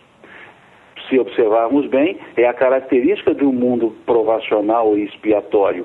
Quando vemos lá no Evangelho segundo o Espiritismo, na caracterização dos mundos, o mundo de prova e expiação é aquele em que há predominância do mal. Ou seja, aquele em que o erro é em maior proporção do que o acerto. É a típica figura de Adão. E é justamente nesse mundo de erros que nós aprendemos com os erros a acertar também, é que vamos nos erguendo, ou melhor, soerguendo, porque vamos num trabalho próprio, pessoal, de esforço, vencendo as más tendências e desenvolvendo os bons sentimentos. Então o homem se ergue na figura de Adão, ama e aprende a ser o rei da criação. E aí, no, num fechamento de letra, ele diz: Queremos voltar a ti, ó Pai. As luzes querem, anseiam a mãe luz. Veja o processo. Um frêmito da grande luz, começa a letra, ou seja, a criação, o início. E encerra: Queremos voltar a ti, ó Pai. Como se no processo da evolução sentíssemos uníssonos a Deus sentíssemos ligados a Deus. Queremos voltar a Ti, ó Pai. Voltar ao próprio Criador. É quando desenvolvemos nosso, na nossa perfectibilidade a perfeição. E aí retornamos ao seio de Deus, não no sentido panteísta, não é isso. Mantemos a individualidade, lógico, mas é quando então, naquela resposta dos Espíritos, se um dia o homem compreenderia Deus, eles disseram que sim, quando mais não tivéssemos obnubilados, em outras palavras, pela própria matéria, pelo próprio sentimento eh, material. Então eles disseram, assim, nesse momento o homem compreenderá Deus. É justamente no, dizer da letra da música, queremos voltar a ti, ó Pai. As luzes querem, anseiam a mãe luz. Isso mostra o determinismo evolutivo, o determinismo da evolução, que é algo inexorável. Todos evoluiremos, mesmo que pelos erros e acertos, mesmo que pelo processo dos erros. E aí, a música caminha para um aspecto de dizer qual é o roteiro, qual é então o caminho para que pos- po- po- possamos chegar a esse retorno ao Pai, retorno a, a- a Deus, eh, esse processo da, da evolução. E aí a letra da música diz: Luzes perdidas, serenai, eis o roteiro, segue Jesus. É interessante mostrar luzes perdidas, aquelas luzes, aquela ideia de, do homem que se ergue na figura de Adão, ou seja, no erro, luzes perdidas, serenai. Ficais, fiquem serenos, quer dizer, acalmem-se. Há um caminho, há um roteiro. Então ele diz, luzes perdidas, serenai. Eis o roteiro, segue Jesus. Isso coaduna com a questão 625 do Livro dos Espíritos. Qual é o tipo perfeito que Deus ofereceu ao homem para servir de guia e modelo para a humanidade? Jesus. Então, nesse processo evolutivo, nesse mundo de provas e expiações que vivemos, no nosso caso, o nosso roteiro é Jesus. Esse espírito que assumiu a, a, a tutela, por assim dizer, dessas crianças que somos no processo evolutivo, desses menores que somos no processo evolutivo. Então, para nós que estamos nesse soerguimento a partir da figura de Adão, do erro, nós então temos o roteiro, Jesus. Seguir as suas ideias, as suas palavras, os seus ensinos, que é o que nos disseram os espíritos justamente nessa questão 625. Então essa letra, essa música, ela retrata eh, esse processo evolutivo. Ela retrata a nossa origem e o nosso destino. e entre a origem e o destino, a nossa função, que é, que é manter a vibração divina. Ela retrata os processos pelas dicotomias, presença, ausência, luz, não luz, calor, frio, ou seja, pelos contrários, pelas atitudes, pelas escolhas. Ela nos dá um indicativo que a evolução é inexorável e passa a ser um desejo nosso, voltar a Ti, ó Pai, voltar a Deus, voltar ao Criador. E nos dá o caminho para que isso tudo seja feito. Eis o roteiro, segue Jesus. Então é uma letra, como outras que tive a oportunidade de, de avaliar do mesmo autor, que é do Gladstone, que eu não conheço pessoalmente, não tive ainda esse prazer, trazem sempre essa característica, essa característica de reflexão. Então é uma letra que eu desconheço o processo eh, pelo qual ela foi, ela foi criada, ela foi escrita, mas é uma letra altamente inspirada na ideia da evolução. E é interessante, porque eu havia esquecido, no momento da letra, quando fala do seu erguimento na figura da, de Adão, a letra traz um pensamento de Leon Denis, quando ele diz lá na letra da música, é, dorme mineral, desperta vegetal, segue instinto no animal. E aí que vem, o homem se ergue na figura de Adão. Então ele mostra primeiro esse processo autômato da evolução, do mineral, do vegetal, do animal, mostrando as características, dorme mineral, desperta vegetal, segue instinto no animal. E quando vai entrar para o hominal, é que ele então trabalha com a ideia de o homem se ergue na figura de Adão, mostrando que nesse processo evolutivo a tomada de consciência na figura de Adão, na figura eh, da escolha. Então é uma letra muito bem ajustada e que foi muito bem musicada, porque vem um outro aspecto. A, a, musicalidade que foi colocada na letra, que se não me engano, salvo engano de minha parte, foi feita pelo Tim. Isso. Essa, a, a, o ritmo da música, a melodia, ela muda de ritmos à medida que a fala também muda na letra. Ela vem de uma forma mais, mais a gente diz horizontalizada, né, um pouco mais long, longe, longa em notas, e quando vai falar da dicotomia, da presença, da ausência, da luz, da não luz, ela pega, um, ela muda um pouco o ritmo, fica um pouco mais rápida, mais de jogo de notas, e depois quando fala do soerguimento, quando fala da, do retorno a Deus, quando fala de voltar a ti, ó Pai, ela volta a ter aquele estilo mais horizontal, mais sereno, e, e, e vem aquela, aquele jogo de notas que são mais cadenciadas. Então, tudo isso eu conversava até uma vez com o Tim, e ele disse assim, é, é interessante porque essa observação não tinha percebido, mas porque também é intuitiva, é inspirada, é esse aspecto da sensibilidade. Então é, é uma, uma junção, ou foi uma junção perfeita, de uma letra que trata da evolução com a melodia que segue o ritmo da própria evolução. E aí é onde nós então, eu particularmente, parabenizo os dois, o autor da letra e o, o, o, o autor da melodia, que, volto a dizer, salvo engano, foram Gladstone e Tim. E aí vai os nossos parabéns. E até ante, já antecipando outras letras que também pude, pude ver, ler da, da mesma autoria de Gladstone e algumas de Tim, e a musicalidade também constante nessas letras, como em outras músicas, como a música Pedro, como a música Médiuns, são músicas que tratam do, do, do elemento histórico religioso contido nos textos eh, bíblicos, eh, mas bem ajustados à lógica existencial. E aí é que está a beleza dessas letras. É fantástico, Simão Pedro. Muito obrigado. A gente está fazendo uma, uma série com o Tim e com o Glasson, a gente está gravando um podcast com eles. É, exatamente eles falando sobre o processo de criação, sobre o processo de, de, de, trabalho dos dois, né? Com uma dupla que tem feito músicas maravilhosas, né? Pois é, eu que eu disse, eu não conheço o processo pelo qual eles, eles trabalharam, sabe? Passaram, mas a gente percebe que não são letras propositadamente criadas, mas tiveram propósito de criação. Ah, sim. É, inclusive, nós estamos aqui com uma letra fresquinha do Gladstone para o seminário A Caminho da Luz, que o Haroldo vai fazer dia 1 de outubro, né? Sim. Vou, vou te passar a letra dela depois por e-mail.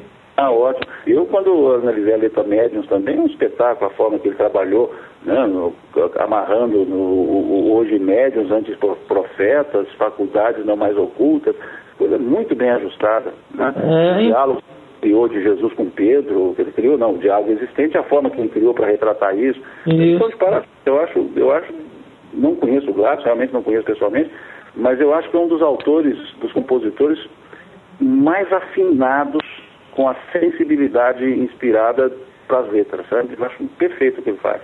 É fantástico. Em breve a gente vai entrar em contato com você para poder comentar outras letras dele. Eu acho que vai ser fantástico a gente é, mostrar essa, esse outro lado da- das músicas para o- os ouvintes, né? Lógico, acontece muito. O próprio, o próprio autor pode dizer, olha, eu não pensei em nada disso quando eu criei.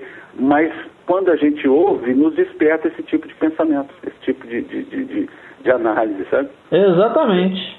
Um dia até como conversava com a, a poetisa lá de Divinópolis, né, a dona Adélia Prado, a gente conversava com ela e ela e uma companheira disse assim, o que você acha das análises que eles fazem dos seus poemas? Ela falou, olha, eu não, quando escrevi, eu não pensava aquilo que eles estão analisando, mas depois de ler o que eles analisaram, eu passei a pensar como eles. É uma coisa interessante, quer dizer, o- é inspirado, foge, né? Ah, é fantástico. E olha, você encontrando com, com, com, com o Gladstone, com o Tim, cumprimente-os em meu nome, porque o Tim até eu tive com ele recentemente, eu sempre, sempre que eu encontro com ele, encontrei com a Vanessa agora lá em Vitória da Conquista, e sempre quando eu encontro eu estou parabenizando, sabe? Não canso de dizer isso para eles. Mas com o Gladstone eu nunca tive oportunidade de conversar com ele, então vai, os, transmita para mim os, aí lá os parabéns, que é, é fantástico, sabe? Eu gosto muito da forma que eles trabalham. Pode deixar. Todos nós gostamos. Pode deixar que eu, eu transmito para ele sim. Obrigado, viu? Tá ok. Muito obrigado a você. Fica com Deus. Você também, tchau. Tchau. E aí ele continuou discorrendo sobre a música Luz da Luz, e a partir desse dia eu- fico sabendo que sempre que pode, né, ele cita as nossas canções, ele tem todos os trabalhos que eu sei, e ele, ele leva pouco tempo o pessoal de Goiânia, eh, mandou e-mail, olha, o Simão Pedro teve aqui, falou sobre suas canções, né, fez uma, uma propaganda pra gente lá, e achei muito bacana. E, e ele, assim, eu acho que a arte é deve ser assim, é para todos, né? A gente tem que estar sempre divulgando e compartilhando aquilo que a gente acha bom, acha proveitoso para todo mundo. E a Simão Pedro aqui mais uma vez, eu quero agradecer o empenho, o interesse e a colaboração com os nossos trabalhos. E só um detalhe, porque o programa tem um aspecto que é lúdico também, contar casa e tal, né? Eu quase não viajo. Praticamente não viajo. Eu até comento com o pessoal que a razão para mim é muito clara. Eu já saí do umbral com a, com a pena alternativa, né? Eu tenho a liberdade vigiada aqui no, na cidade, eu saio do umbral direto para cá e fico aqui no. Mas uma vez eu, eu, eu viajei para um lugar, hein? Claro que eu viajei para um lugar. O ouvinte despreza isso, então vocês corrigem na edição, né? Mas eu me recordo que a gente estava ouvindo uma música, o pessoal falou assim: Nossa, tem uma música aqui que você tem que ouvir, não sei se você conhece, o pessoal do Belo Horizonte lá. Aí acabou que eu fui lá, fiz a palestra, saí com a descrição, porque a gente já não se sente dono mesmo, e a música era Pedro. então você conhece? Eu falei, "É mais ou menos. Mas eu falei assim: Deus me ajude a essa, essa graça, né? essa coisa gostosa de tá ouvindo a música, conseguir, sair, a pessoa nem saber da coincidência e voltar, é ótimo. É uma pena assim eu não saber contar com, com, com a riqueza de detalhes. É um, um, um, um caso que eu assisti com o poeta amazonense. É... Vai lembrar? Suspense? É... Tiago de Melo. Ah, tô bem. Não sei se você conhece a obra do Tiago de Melo. O Tiago de Melo é um poeta amazonense e ele veio a Belo Horizonte fazer uma palestra e, e ele tem um poema. É, não sei se o poema se chama É Escuro, Mas Eu Ando. É um poema que, que é, na época da, da- da ditadura foi um poema muito conhecido e tudo. E esse poema era um poema é, de, de alguém com esperança, né? E, e- O título? Verdade. e, e- e ele foi preso durante a ditadura. E ele foi para uma cela muito escura à noite, ficou muito deprimido, muito é, assim, ficou arrasado, né? Assim, numa, dificuldade muito grande e uma cela muito alto assim, lá em cima uma janelinha, e passou a noite, e quando o dia foi clareando, ele começou a ver que a, a cela onde ele estava era uma cela toda assim escrita na parede, já tinham passado muitos passado muita gente por lá preso e tal. E quando foi clareando o dia, ele começou a identificar algumas inscrições na parede, e uma das inscrições que ele leu na parede era o poema dele. É escuro, mas eu ando. E ele falou assim que foi emocionante, gente- eh, ele, ele se emocionou contando pra gente isso e a, e a plateia também, né? Não, não tinha nem porquê, que ele falou assim que foi a hora que a obra veio ao encontro do, do seu autor, né? Muito bacana. não é? E assim, ele, ele foi resgatado pela própria obra dele. É, justamente. E, e isso acontece muitas vezes, eh, não raras vezes, eu diria até que comumente. É, eu e Vanessa, quando estamos no palco, ontem mesmo nós fizemos uma apresentação e ao- quando a gente canta, é, a gente entra dentro da música e a gente percebe a música e cada vez mais é como se estivesse cantando com várias pessoas cantando conosco. E aí vem o sentimento, e como diz eh, um, um texto que nós lemos há pouco ali, no, é, no livro Vinha de Luz. Vinha de Luz, nós lemos uma mensagem antes, é, fala do sentimento que nos move. E o sentimento vem e não raras vezes nós nos emocionamos na hora de cantar. E às vezes a gente nem consegue cantar porque a garganta, né, aquilo para na garganta da gente e o pensamento vai longe, a gente começa a, a sentir coisas assim que maravilhosas. Então a música, a arte, ela tem esse poder de nos emocionar e nos colocar assim no terceiro céu. A gente visita planos melhores e quando retorna, né, é, nós nos sentimos melhores e mais animados, né? Faz escuro, mas eu ando. Nós nos sentimos animados a continuar. Eu acho que é essa a função é, do artista, é estimular, é trazer notícias do plano, um, num plano melhor, é a gente é, caminhar, trazer, mostrar a parte bela da vida, né? Não com falsos céus, falsos lugares que, que não existem, com fantasias, mas sim com estímulo, ânimo. Eu acho que a gente tá- tem que trabalhar assim. Porque o que não é belo, nós já vivenciamos ele o tempo todo. Não que ele não deva ser citado, mas não precisa, a gente já convive. Então, vamos trabalhar aquilo, vamos trabalhar aquilo que eh, nos eleva, vamos experienciar eh, momentos diferenciados, letras diferenciadas, musicalidade diferenciada, para a gente possa né, exercitar, sair do lugar comum, como diz o, o Gladys, e utilizando a arte para isso. E, e eu sempre falo que eh, o artista, quando está no palco, ou na casa espírita, ou no que é que for que esteja se apresentando, ele não é sozinho. É ele e a plateia, que tem o mesmo papel que ele. E os dois juntos fazem um ambiente harmônico. Né? Ninguém canta sozinho.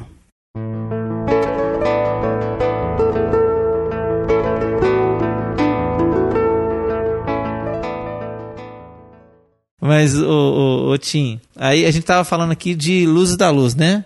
E a gente falou de Jesus e tem mais alguma coisa pra gente tirar aí? Dá pra espremer, tem caldo pra tirar pra caramba aí, hein? É, Eu acho que um- uma questão que eu acho que é muito importante, é pedagógica, é que as pessoas se sintam convidadas realmente a interpretar, porque é, o que nós estamos fazendo aqui, nós até que participamos mais ativamente do primeiro momento físico do processo, né? É até difícil explicar o que, é isso.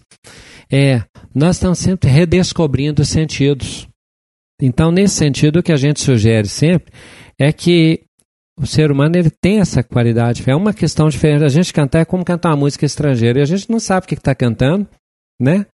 E, e, e as, as letras que a gente canta, as expressões que a gente usa também, muitas vezes é sem reflexão. Não é o tema aqui, mas eu, particularmente, é uma questão que eu tenho me detido um pouco e, e me concentrado em algumas expressões que atravessam os tempos e viram automatismos e que, se a gente for pensar bem, a gente vai excluí-las, porque elas não correspondem ao nosso pensamento, ao nosso gosto. Isso acontece muito. Às vezes a gente canta essas letras de uma maneira repetitiva, né? Automatismo e tal, e não pensa no sentido.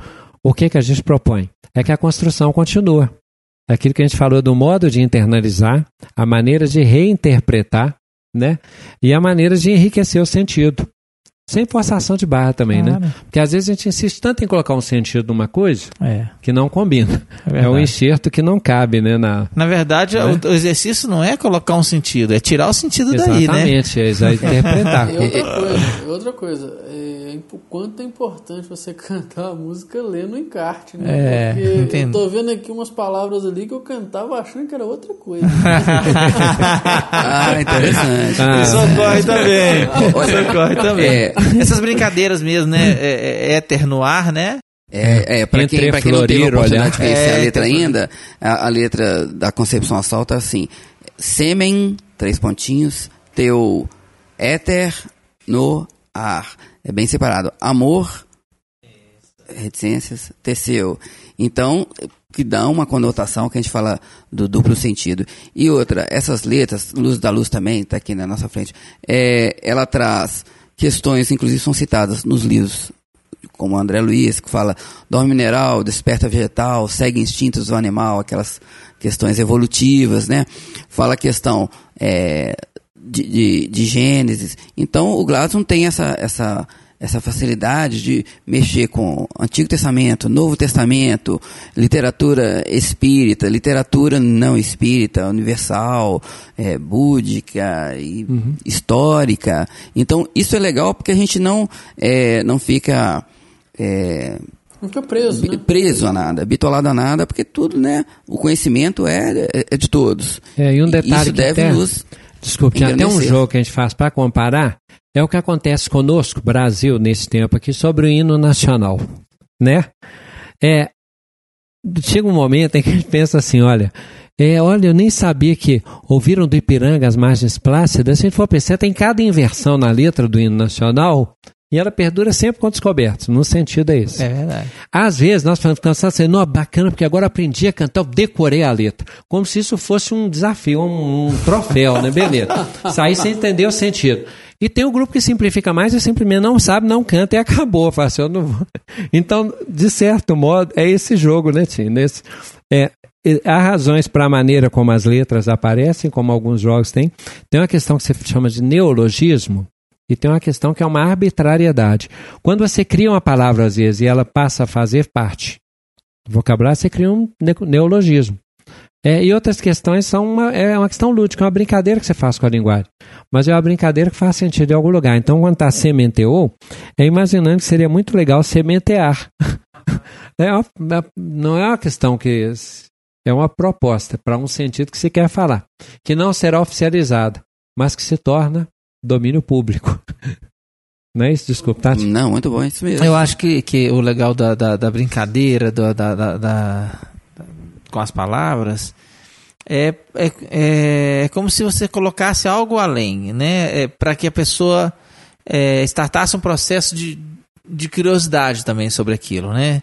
E quando você cria um, um- cria praticamente um verbo, né? Ou você cria uma sensação, não, o que ele quis dizer? Você pega a letra, né? deixa eu entender, porque mas o que que é teu? Não é isso? Então, é, é- isso é importante, é, é o aroma, é o, é o perfume, é o algo mais, é, é, é, aqui, é o que, que é oferecido junto com a mensagem, né, Tim? É, da questão musical, eu tenho até um pouco a acrescentar que muitos me perguntam, ah, como, como é que você faz a música, como é que você encaixa, você faz a música primeiro, depois ele coloca a letra. Como é que é a concepção? Como é que é a concepção, exato. É, eu tenho um profundo um cuidado de interferir o máximo, né? Aliás, interferir o mínimo. né? O mi- é, eu tenho o máximo cuidado de interferir no mínimo, né? Haja entendido. É, porque justamente para não perder para não, é, esses, esses sentidos. É, porque eu vejo muitas vezes amigos nossos fazendo as canções e forçando palavras dentro da frase para manter a métrica da música, ou, né, assim? Então você, às vezes, encavala a forma de cantar, ou encavala é uma palavra meio feia, né? Vamos Às vezes atropela a forma de, de, de falar, terminar a frase para isso. Então, os acentos tônicos às vezes ficam sacrificados para que a música possa aparecer. E há uma pressa em compor. Eu, particularmente, não tenho pressa. Eu tenho canções é, paradas porque eu ainda não consegui uma frase final. Eu já disse isso, né? E ainda preciso do Gladys. E teve uma vez também, vale, vale colocar, que eu tentei interferir numa música. Essa música era, eu acho que Alívio. Alívio. Em que no final. Não, Zaqueu. Música Zaqueu. No final, eu criei uma fase lá, peguei um negócio assim, coloquei lá no final da música, eu achei fantástico. Nossa, a música agora fechou. Mostrei para minha esposa, ela escutou, mas essa parte final ficou estranha. Era a minha parte, né? Eu fiquei calado. Ai, Não, mas tá bacana, porque eu tentei insistir. Aí escutou. mais Gladson foi e tão bem, né? Chegou no nesse final, final aqui. olha, tá lindo, mas essa parte final você pode tirar que não vai fazer mal nenhum. o meu desgosto foi tanto que eu tentei macular a obra dele, ele nem ficou sabendo disso. Acabou que a música saiu sem a minha parte, vendo, realmente Gladson? Tá ficou vendo? muito melhor, não fez falta nenhuma. É, um detalhe também, é um desafio, até essa questão da letra. É, nós que trabalhamos com esses, com esse processo, nós temos que nos vacinar sobre uma série de riscos, né? A gente, Com poesia a gente tem muito isso. Teve um período aí que havia um grupo que era parnasiano, né? E que os parnasianos, às vezes, alguns tinham uma, uma neurose. A gente tem uma típica neurose, né? Da rima, da métrica, e aí se torna, você perde até o sentido, às vezes, para que a forma fique do jeito que você quer falar, né? É aquela questão de a gente aprende uma palavra e quer usá-la de toda maneira. A gente usa até fora de contexto, mas quer usar a palavra. Não sei eu falar, eu vou me lembrar dela. Mas às vezes a palavra já está tão fora de uso, mas às vezes a gente pensa mais na forma do que no fundo. É o que aconteceu também com, com os rituais, né? E como a gente já falou de Shakespeare, pôs umas coisas pessoal, você já falou de Tiago de Mello, né? Só lembrar que tem Monteiro Lobato tem umas coisas muito gostosas de ler. Tem um, um conto dele que chama O Colocador de Pronomes. Quem ler esse conto vai saber do que, que a gente está Ah, falando, o que, que é uma, uma neurose. tá? É, o Gladys ele se preocupa realmente com essas coisas. Tem uma canção, não sei se posso citar, mas já citei. Senhor das Estrelas, nós, logo que nós fizemos, é, mostrei para ele e ah, aprovou, ok, começamos a cantar.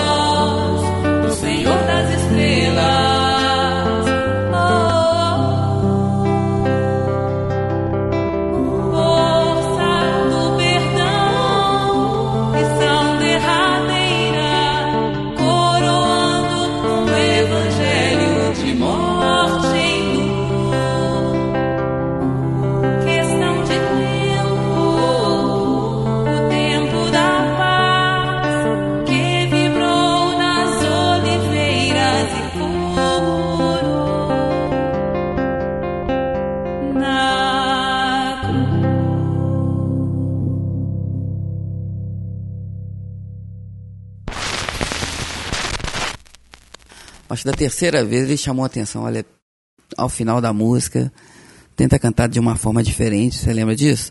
Da questão da, da- do perdão?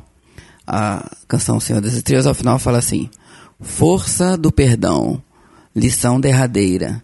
E nós cantávamos assim, a forma de cantar sem, sem nos preocupar, eu e Vanessa, nós cantávamos assim. Força do perdão, lição derradeira. Que forçada. É um outro sentido. Forçado perdão. Então, é, aí chamou a atenção, é força do perdão. Então, olha para você ver o, o que que é, para você ver o que que é. A, a letra pode estar perfeita, né? Porque, né? Mas na hora de, can, na hora de cantar, você não, não vê as maiúsculas, as minúsculas, aquilo vai a sua ideia da forma de cantar. Então, há também esse cuidado para que você não atropele palavras, para que a música seja, né? Saia da melhor forma possível.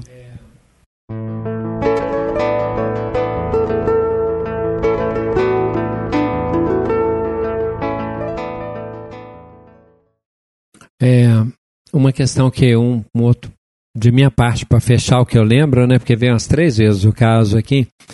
Eu lembro que 1991, né? É, a gente tinha uma ideia de. Da outra vez eu não contei isso, não, foi fora do ar que a gente estava dizendo. Havia uma ideia de um trabalho que a gente participa nele, né? O, o albergue. E havia um projeto social que precisaria acontecer e tal. Aí o pessoal falou assim: precisa fazer um projeto a respeito disso para ver com quem que vai haver um convênio. Aí eu comecei a fazer um projeto, tá devagando, mas é assim mesmo, é contação de caso. Aí o pessoal, primeiro o pessoal fica curioso, né? fiquei sabendo de umas coisas.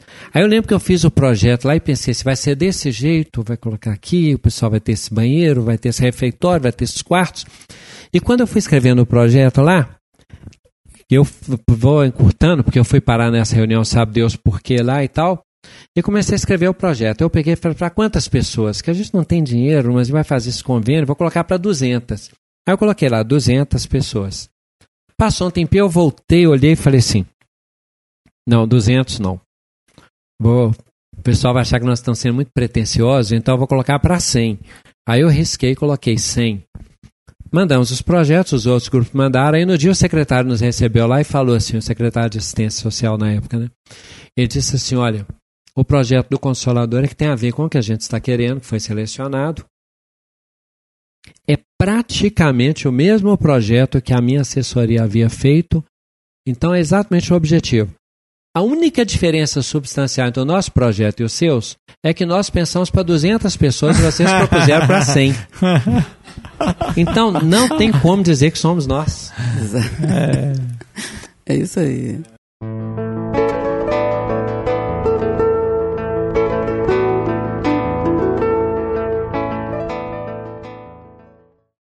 Pois é, e aí? Aí você abre o livro aí, você queria. Olha, abri aqui, tá escrito na intimidade do ser. Nossa, essa, essa lição me persegue. Eu li ela essa semana quatro vezes. É mesmo? A gente fala de internaliza- internalização, vocês vão ter que ler. essa. É, vós, pois, como eleitos de Deus, santos e amados, revestivos de entranhas de misericórdia, de benignidade, humildade, mansidão, longanimidade. Essa aqui é digna do Glasson, viu? Sinceramente. É, eu tô me sentindo. Você entendeu? Tá em você casa, entendeu né, isso aqui? Tá. Leia pra nós aqui, ó, clareia. É cada... Vamos salvar o rapaz aqui. Vinha de luz, lição 89, na intimidade do ser. Vós, pois, como eleitos de Deus, santos e amados, revestivos em trans de misericórdia, da benignidade, humildade, mansidão, longanimida- longanimidade. Paulo, Carta aos Colossenses, capítulo 3, versículo 12. Indubitavelmente, não basta apreciar os sentimentos sublimes que o cristianismo inspira. É indispensável revestirmos-nos deles. O apóstolo não se refere a raciocínios, fala de profundidades. O problema não é de pura cerebração, é de intimidade do ser. Alguém que possua roteiro certo do caminho a seguir, entre multidões que o desconhecem, é naturalmente eleito para administrar a orientação. Detendo tão copiosa bagagem de conhecimento acerca da eternidade, o cristão legítimo é pessoa indicada a proteger os interesses espirituais de seus irmãos na jornada evolutiva. No entanto, é preciso encarecer o testemunho que não se limita à fraseologia brilhante. Imprescindível é que estamos, estejamos revestidos de entranhas de misericórdia para enfrentarmos com êxito os perigos constantes do caminho. O mal, para ceder terreno, compreende apenas a linguagem do verdadeiro bem. O orgulho, a fim de renunciar aos seus propósitos infelizes, não entende senão a humildade. Sem espírito fraternal, é impossível quebrar o escuro estilete do egoísmo. É necessário dilatar sempre as reservas do sentimento superior, de modo a avançarmos vitoriosamente na senda da ascensão. Os espiritistas sinceros encontrarão luminoso estímulo nas palavras de Paulo. Alguns companheiros, por certo, observarão em nossa lembrança mero problema de fé religiosa, segundo o seu modo de entender. Todavia, entre fazer psiquismo por alguns dias e solucionar questões para a vida eterna, há sempre considerável diferença. Esclarecer aos ouvintes que a mensagem não foi preparada, né? Por nós, no plano físico, né? Não abri o livro. né? Ele se abriu aí na Bem. sua frente. né? Tava aqui mexendo no livro. Isso. Eu tinha aberto uma outra lição e por algum motivo eu folhei e parei de mexer quando o o Tiago falou assim, "Já que você mexeu tanto no livro aí. Essa questão da cerebração e fraseologia, mano, não é jogar indireta, não, é? não, tudo Paulo, bem, deixa então- pra lá. Não, não, mas eu, Falou até eu acho, que- neologismo, eu acho você não, viu? mas eu achei bacana. Até vale o comentário do Gladstone aí, né, Gladstone? vale. Não, É. basicamente a gente pensou muito nisso que nós falávamos acerca do fundo e da forma. E do sentido de que quanto mais é, detivermos esse mapa do caminho assim de, de buscar a virtude, de tentar fazer o bem, mais a espiritualidade concentra acima das palavras naquele, naquilo que Paulo fala, né? Nós podemos falar todas as línguas, nós podemos conhecer a ciência, conhecer as filosofias, mas se, não, se nós não tivermos amor, isso não se nos aproveita. Aproveita às vezes para quem ouve, conforme dissemos, né? As músicas tem pessoas que escrevem assim, às vezes e-mail, liga, tá, e fala assim: Nossa senhora, eu escuto essa música, eu me sinto elevada. Outra pessoa fala: Nossa, isso aqui mudou esse meu caminho. Eu, eu me reconciliei com tal companheiro do caminho. Aí nós pensamos que as pessoas aproveitam tanto mais do que nós, né? E nós somos então responsáveis pela obra.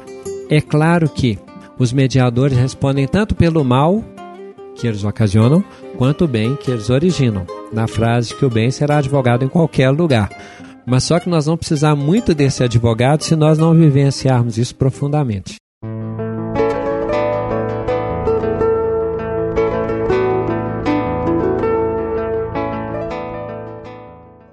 E, hein, Tiago, a gente podia é, já deixar, né? A gente já tinha falado sobre a proposta de, da, da participação do público, né? Mas Ah, sim. É, você fala do. é de convidá-los, inclusive. A gente em breve, em breve a gente vai ter uma plataforma no site de Ah, sim. colaborativa, né? Quer que eu fale sobre isso? Pode. Eu falei pra caramba hoje, né, E Tiago? eu já antemão, já que não está presente, um quadro Haroldo Responde. Haroldo Pronto, já Responde, propõe, isso. avisa para ele. Pois é, mas aos amigos que nos ouvem, que, que né, já se detiveram na- nessas letras, tiverem alguma dúvida, quiserem trazer alguma contribuição, alguma, alguma dessas frases, alguns apontamentos, o Gladys está à disposição para responder. Nós vamos criar uma, uma é- é o momento de encerrar. Ela- É, o Tiago, eu pediria ao pessoal da mesa aí, a gente percebe quando a sintonia já vai longe, né? e que é o momento. Aliás, né, passou do momento de encerrarmos, né? Bom, é, respondendo à pergunta do Júlio, é, nós vamos ter no, no site um, um- Aliás, já está no ar. Clicando aí no Pode Perguntar, vocês vão ver que vai ter aí, é, por exemplo, o próximo episódio que nós vamos gravar com o Gladys e com o Tim, que vai chamar A Gênese. Então, é, escutando as músicas Éden, Caim, Abel e Médiums, é, vocês podem fazer perguntas sobre essas músicas, sobre as letras, Contar sobre o tema, contar experiências sobre é, as experiências de vocês ao ouvirem as músicas que vão alimentar o pode ser. E quem não conhece as músicas É uma oportunidade de pode, conhecer no site é, do pode Tim. adquirir os CDs e no site do Tim também ele disponibiliza para você ouvir as músicas, né? E, no- e na loja do Ser tem os CDs do Tim pra poder Nós vamos comprar. Tim tá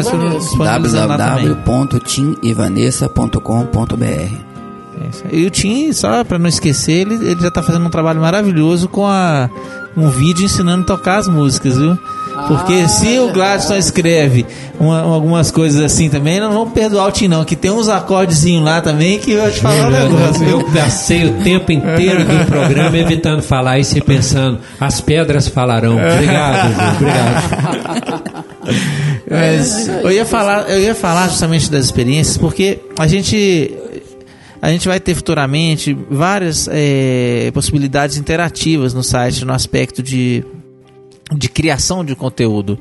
Né? E, e- e a gente já propõe sabendo que muita gente já viveu experiências com essas músicas do, do Tim, escutando na sua, na sua casa espírita, né? Do Tim e do Gladstone. É, sempre que eu falar do, que é a música do Tim, é do Tim e do Gladstone. É, as, as músicas foram feitas pelo Tim, as letras pelo Gladstone. E então, é, é o pessoal trazer essas experiências, compartilhar isso para quem sabe a gente retirar daí também o aprendizado que o Gladstone estava falando, né? Muitas vezes a pessoa aproveitou a- a- a- o conteúdo da letra até mais do que os próprios autores e, e esse feedback é super bacana, né? Você deve ter vários, né, Tim? Só outro detalhe importantíssimo que não pode faltar, né? A voz da Vanessa. Ah, sim, eu já ia falar isso aqui. A, a, É, a letra é do Tim Vanessa. A letra é do Tim. A letra é do Gladstone, não, não. A, a- a letra, a é do- letra é do a música do Tim e a música da Vanessa. Ah. Ela que canta. É, eu, eu não sei se eu já contei que você quer falar, Glass. Pode falar, fica à vontade. Não, não, pode contar. Faça. Já cortei mesmo? Vai lá. Não, porque teve uma, uma, uma não sei se eu já contei esse caso, mas teve uma vez que eu, eu falei, eu vou fazer uma música, mas essa é pra mim, pra eu cantar. Eu vou cantar e tal. E, aí me esmerei na música e tal, fiz, cheguei, cantei Colheu o tom. e tal. Aí a Vanessa veio, ah, como é que é a música? E a Vanessa tem uma facilidade incrível de aprender É. as, as- as letras, não é, Júlio?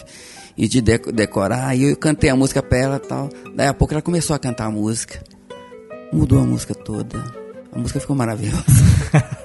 Eu falei, pra que que eu vou cantar? Aquela Pra briga de irmão, você me atrapalhou. Ela, ela eleva uma música no, pra, um, pra, um, pra um estágio, assim, muito belo, né? Então, realmente, é, a participação dela no trabalho é fundamental. Pela É. vibração, pela forma de cantar, pela simplicidade e por aí. Aí ela vai. tá convidada. Se ela- Segunda-feira, se ela quiser vir aqui participar com a gente, né? Puxa vida. Cantar, Cantar, a gente ouve. é, também vai cantar, né, Gladys? Ela- se ela vier, ela vai poder até cantar, né, tio? E por falar nisso, eu queria até contar que uma vez o Glado subiu ao palco, sim. É mesmo? Você lembra disso, E Gladys? cantou? Hã? Não, eu tô Não, preocupado ele, com ele o que foi vem, vai. encenar uma, uma, uma- Ah. ele foi fazer uma, uma peça e o Glass é muito interessante. Não sei se você lembra o, o Ah, lógico que não Pires. Não é isso? Sim. Foi. É, Como é que é o negócio? É o foi Cornélio Pires. Cornélio Pires, Que tem desculpa. Herculano Pires também. É, exatamente, Cornélio Pires, então. Ele Oh. foi en- encenar, então Imagino. ele subiu no subiu ao palco e começou e contou uma, uma me parece uma anedota. É, o Cornélio Pires também. Cornélio É, Pires soneto. contou uma anedota. E o público ficou olhando pra ele assim, né? Ele é complicado até pra contar. né? Tinha, é, isso. Tinha a minha cara. Eu lembro que quando o pessoal. Eu, eu tive a ideia. Glass? Na verdade, eu tinha uns personagens simples. E uma vez eu fui levar os sonetos Cornélio Pires. Eram três, né? Aí quando eu fui falando primeiro, eu fui falando mais rapidamente ainda. E soneto tem inversão, tem um fechamento de sentido. Você lendo, você entende, mas você ouvindo é muito difícil. Eu descobri isso no ar. Em cima Completa- do palco sozinho. Em cima do palco. Aí quando eu vi que o público não respondia, o pessoal estava solidário, mas estarrecido, assim, com a estátua, eu falei para eles, gente, nós temos um grande problema, não sei qual dos problemas que é maior. Primeiro deles, é, são três sonetos. Segundo, esse aqui já acabou. E terceiro, esse era o mais simples dos três. E eu vou voltar duas vezes. Esse era o mais engraçado. Foi uma. Foi muito. Foi um tempo doloroso. E você lembra o soneto assim? Não, De felizmente não, mas eu não vou repetir aquela experiência, não.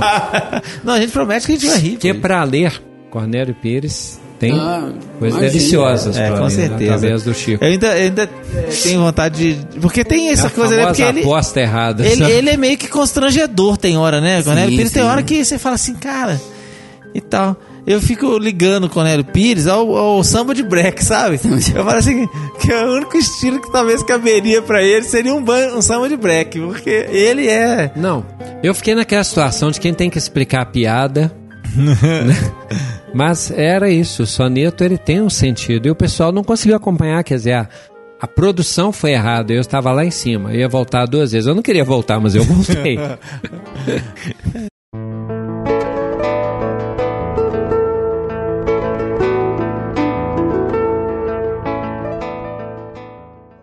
A gente leva as impressões, deixa a coisa andar, mas Aham. tem outras, né? Outras É. vertentes que podem ser exploradas e quem quiser, né? Como a gente já disse, quiser trazer outros, é, né? Outras visões aí pra gente trabalhar, nós voltaremos a, a- a essas canções e a outras sem problemas, né, Glados? É, e particularmente aí nem por chamariz nem nada não, mas eu achei legal a classificação que foi proposta e, e acredito que quanto mais o pessoal tiver conhecimento sobre as matrizes dessas outras letras aí, né, mais eles vão aproveitar e muitas vezes vão nos explicar o sentido. Depois eu conto algumas histórias de Éden.